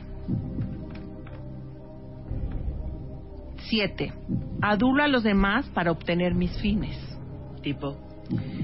Pues Legas les dijo que guapa te ves O ahora. como Y le hago a mi hija ¿qué? Antonina, cuando quiero que me busque algo en la computadora, le digo, ay, mi amor, tú que eres tan buena para la tecnología, ¿me podrías hacer esto del iPad Touch? Por Sí, una supuesto. cosa así, claro. Claro. Sí, ocho. Todos. Tú eres no buenísimo para poner estos equipos, hijo. A ver. Ajá. Está para poner acentos. Escríbete este texto, este memo. Ocho, busco prestigio y o estatus continuamente. Nueve, tiendo a ser cínico. Diez. Honestidad, dijo la Sí. doctora, ¿eh? Honestidad. Eh, tú si nos vamos a mentir unos a otros, entonces ya no hago estos programas. Tú eres la que se va a ventanear. Tú, Yo- sí, yo estoy- yo estoy los muy honesta, ¿eh? Los cuentavientes. No, ahorita me lo mandan por Twitter. Ahorita me lo mandan por Twitter. El 10. Tiendo a explotar a los demás para mis propias ganancias. 11. Tiendo a esperar favores y atención especial de los demás. Y 12. Deseo que los demás me presten atención continua. Entonces, vamos a ver. La suma. Empezamos la suma. ¿Nos vas a decir, Rebeca, antes de que yo te diga si eres o no? o- Ujú. ¿O, te digo primero? No, te decimos nuestros números. Ajá. Espérense, espérense. Está sume y sume, Marta, ¿eh? Más cinco que llevábamos. Yo fui honesta, ¿eh? Yo también. Ay, si ahora resulta. Sí, güey. Una santa paloma. La Ok. madre Santa Teresa. Paloma. ¿Tu calificación, Mi, Rebeca? el mío 27. 27, perfecto. Mi calificación, Sí. 37. Su calificación, cuentavientes, me la van mandando por Twitter ahorita. Hacen la suma y me la dicen. Te escuchamos, Peggy. A ver, las personas con, con que tienen poco de estas características, que están como el resto de la población, puntúan entre 33 a 39. O sea, bien, el Marta. promedio es Estoy bien. 36. Saliste tantitito alto. Luisa salió 40. Está tantitito alta. Por eso, pero estamos, Luisa, 40. estamos borderline, pero estamos bien. Exacto. Bueno, Luisa, Ay, sí. cuidado. Sí, pero el 27 de Rebeca, eso es una mentira. Tiendo a manipular a los demás, me puse cuatro. Carezco de sentimientos de culpa o arrepentimiento, me puse cuatro. No carezco de Es que yo puse uno ahí porque, perdón, yo no hago casi nunca nada de lo cual me tenga que arrepentir. Yo sí carezco de. Yo sí que de repente digo, no, no es posible. Y traigo unos sentimientos de culpa horribles. Por eso me puse cuatro. Exacto. Deseo que los otros me admiren todo el tiempo. Me puse un dos. Tú seguro te pusiste diez. No. Claro, por Puse eso se complementan las dos. cuatro. A mí que me vale. que se Sí, no me preocupa la moralidad de mis acciones, perdón. Sí me preocupa. Uno. A mí me puse uno. ¿Utilizo la mentira o el engaño para conseguir lo que me propongo? No, güey. Uno. No Uno. hacemos eso. Yo también puse uno. Tiendo a ser egoísta e insensible, never tampoco. No. Uno. Yo puse dos porque a veces uno sí es un poco egoísta. Poco. Claro, Un poco. Dos ya es. Perdón, a ti no te da nada de culpa tener a luz hasta las 12 de la noche no, aquí güey. en radio. trabajando. Adulo a los demás para obtener mis fines, ponle un tres. Claro, Sí. porque es la parte de la interacción Busco el prestigio de, y- o estatus, ¿para qué nos mentimos? Puse cuatro, ¿sí? Tiendo a ser cínico, nunca. Odio a los cínicos, no soy cínica. Uno. Tiendo a explotar a los demás para mis propias ganancias, aunque se vaya lucecita a las dos de la mañana, me puse uno. Tiendo a esperar a favores y atención especial de los demás, cero, hija. Un favor de alguien más, nunca. Deseo que los demás me presten mucha atención, con- que me presenten atención continua, moderadamente, un cuatro. Tú pusiste 20. Clarito dijo sinceridad. Por eso, güey. Bueno, aquí la pregunta si Luisa nace o se hace. Se volvió aquí medio, Sí, medio ya. latreada por la Llegó por en el- 26 y no, en espera. 40. Oye, ¿Cuánto o la contrataste No, por el eso. único que vi que, que tuve un resultado distinto al de ustedes Ujú. fue en el de que aduló un poco para Obtener porque yo ahí yo ahí me puse un 6, la verdad. Claro, porque ella necesita Pero- que los que pero es que el tampoco contacto- es el no, no es contacto tan con grave. los especialistas, ¿no? Entonces, Por ejemplo. hijo, tú que eres tan bueno, porque Exacto, ven, claro. Tú eres un Oye, fregón, si no ¿por qué vienes no tú, vienes al se programa? Cindy 42, Elba igual que yo 37, 32, tre- 65, Rodrigo. ¿Quién? Rodrigo. Wow. Gab 53. Este, Jessica muy bien, 36 puntos, alguien más 37. Elizabeth 91 te No. cae. Elizabeth, estás de atar, ¿eh? 49, 50. Tori 70. Están altos, Entonces, a ver, ¿eh? ¿de dónde a dónde está uno normal? De 33 a 39 eh, y el promedio es 36. O una sea, pregunta, ya ¿abajo de fregué. 33 qué? No, eh, no tienes ningún problema, eres como el extremo raro. O Porque sea. en general, por eso te digo. O sea, todos abajo de tenemos- 33, pan de Dios. Eres como la madre Teresa, pero un poco anormal. A lo mejor Sí. te dejas, ¿no? A lo mejor Claro. es tu Spider-Man.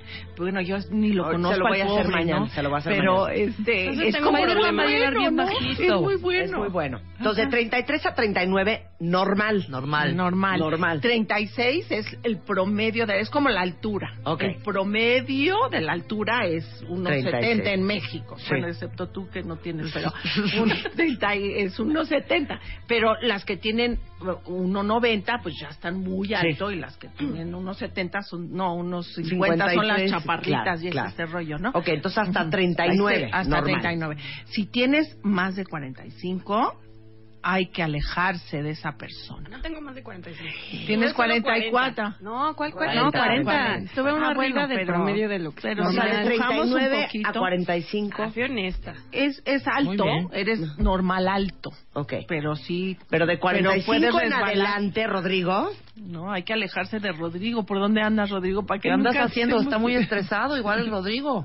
A ver, no, entonces, de esto no es de 45 estrés. para La arriba. oscura no es de estrés. Rodrigo. Bueno, a lo mejor estrés que prendió sus genes y ya se volvió malo. No Claro. A ver, pero de 45 para arriba. No, esos ¿sí son terapia? considerados como muy altos en la triada oscura. Y yo creo que es muy importante tener cuidado con esas personas, porque te van a enfermar. Pero dale una luz a Rodrigo, que vaya a Pues terapia. que vaya a terapia. Yo creo que sí hay que analizar. A lo mejor tiene sentimientos de mucha hostilidad que ha cultivado muchos años, así como mis asesinos seriales, ¿no? Que tienen estas fantasías aberrantes y está muy enojado con el planeta. Oye. Elizabeth tiene 72. Bueno, tan- Por ahí va hay que también. presentar a Rodrigo y a Elizabeth y entonces ahí No, nos la estamos pareja. ahorita carcajeando, pero les digo una cosa, vuelvan a hacerlo, háganlo con honestidad y hagan su sumita. Y si están arriba de 45, Háblenle a Fegui ya. O sea, pensada a la forma en que están pensando y viviendo la vida. Y ahí se ven claro cuáles son las de maquiavelismo, las de psicopatía y las narcisismo, ¿no? Se. Exactamente. Un aplauso para la doctora Feggy Ostrowski. Es Feggy, te amamos. psicóloga, es profesora e investigadora de la UNAM, es autora del libro Mentes Criminales, por si lo quieren leer, en donde entrevistó a muchísimos asesinos seri- seriales y, y psicópatas en las cárceles de más alta seguridad en la Ciudad de México. Eh, y es arroba Feggy Ostrowski en Twitter. Lo mejor de Marta de Baile. Espero que hayan disfrutado este programa tanto como lo disfrutaron el momento en que lo hicimos en vivo y que si no lo habían escuchado, que de veras hayan gozado y aprendido. Estamos de regreso mañana en punto de las 10 de la mañana. Pásenla muy bien y hasta la próxima. Adiós. 10 años al aire. Suena fácil. Ahora dime, ahora dime que también estás contento. Para que haya un tiene que haber una penta. Pues aunque lo digas, será cuando sea. Claro, si tú de repente vives en la ignorancia completa. Y para todas las Forever Alone, o sea, tienes que cooperar cuando sea tu hora más creativa. Claro, ahí es cuando estás mucho más prendida. Eso significa algo. Ojalá que esto te inspire, de verdad. No, no significa nada. Eso se llama incompetencia. Aquellito no funciona. Yo ni le doy los buenos días, me doy la vuelta y me voy. Demasiado alto para cualquier amor. Exactamente. ¿Qué pasó, Caray, pues yo no soy buena. A ver, mátenme esta. No, pues no sé. Marta de Baile W. 10 años al aire. Revista MOA. Un año después, la importancia de ser agradecido y gracias. Tus heridas de la infancia. ¿Cómo pedir un aumento? ¿Qué checarte? ¿A qué edad? Synchronicity. La casualidad no existe. Resiliencia. Resurge a pesar de todo. Bye bye Botox. Hello Facial Yoga. Calorías que te metes sin darte cuenta. MOA edición de aniversario. Más de 200 páginas de agradecimiento, amor, salud, neurociencia, fuerza e inspiración. Una revista de Marta de Baile. Hola, buenos días, mi pana. Buenos días, bienvenido a Sherwin Williams. ¡Ey! ¿Qué onda, compadre? ¿Qué onda? Ya tengo lista la pintura que ordenaste en el ProPlus app. Con más de 6.000 representantes en nuestras tiendas listos para atenderte en tu idioma y beneficios para contratistas que encontrarás en aliadopro.com. En Sherwin Williams somos el aliado del PRO.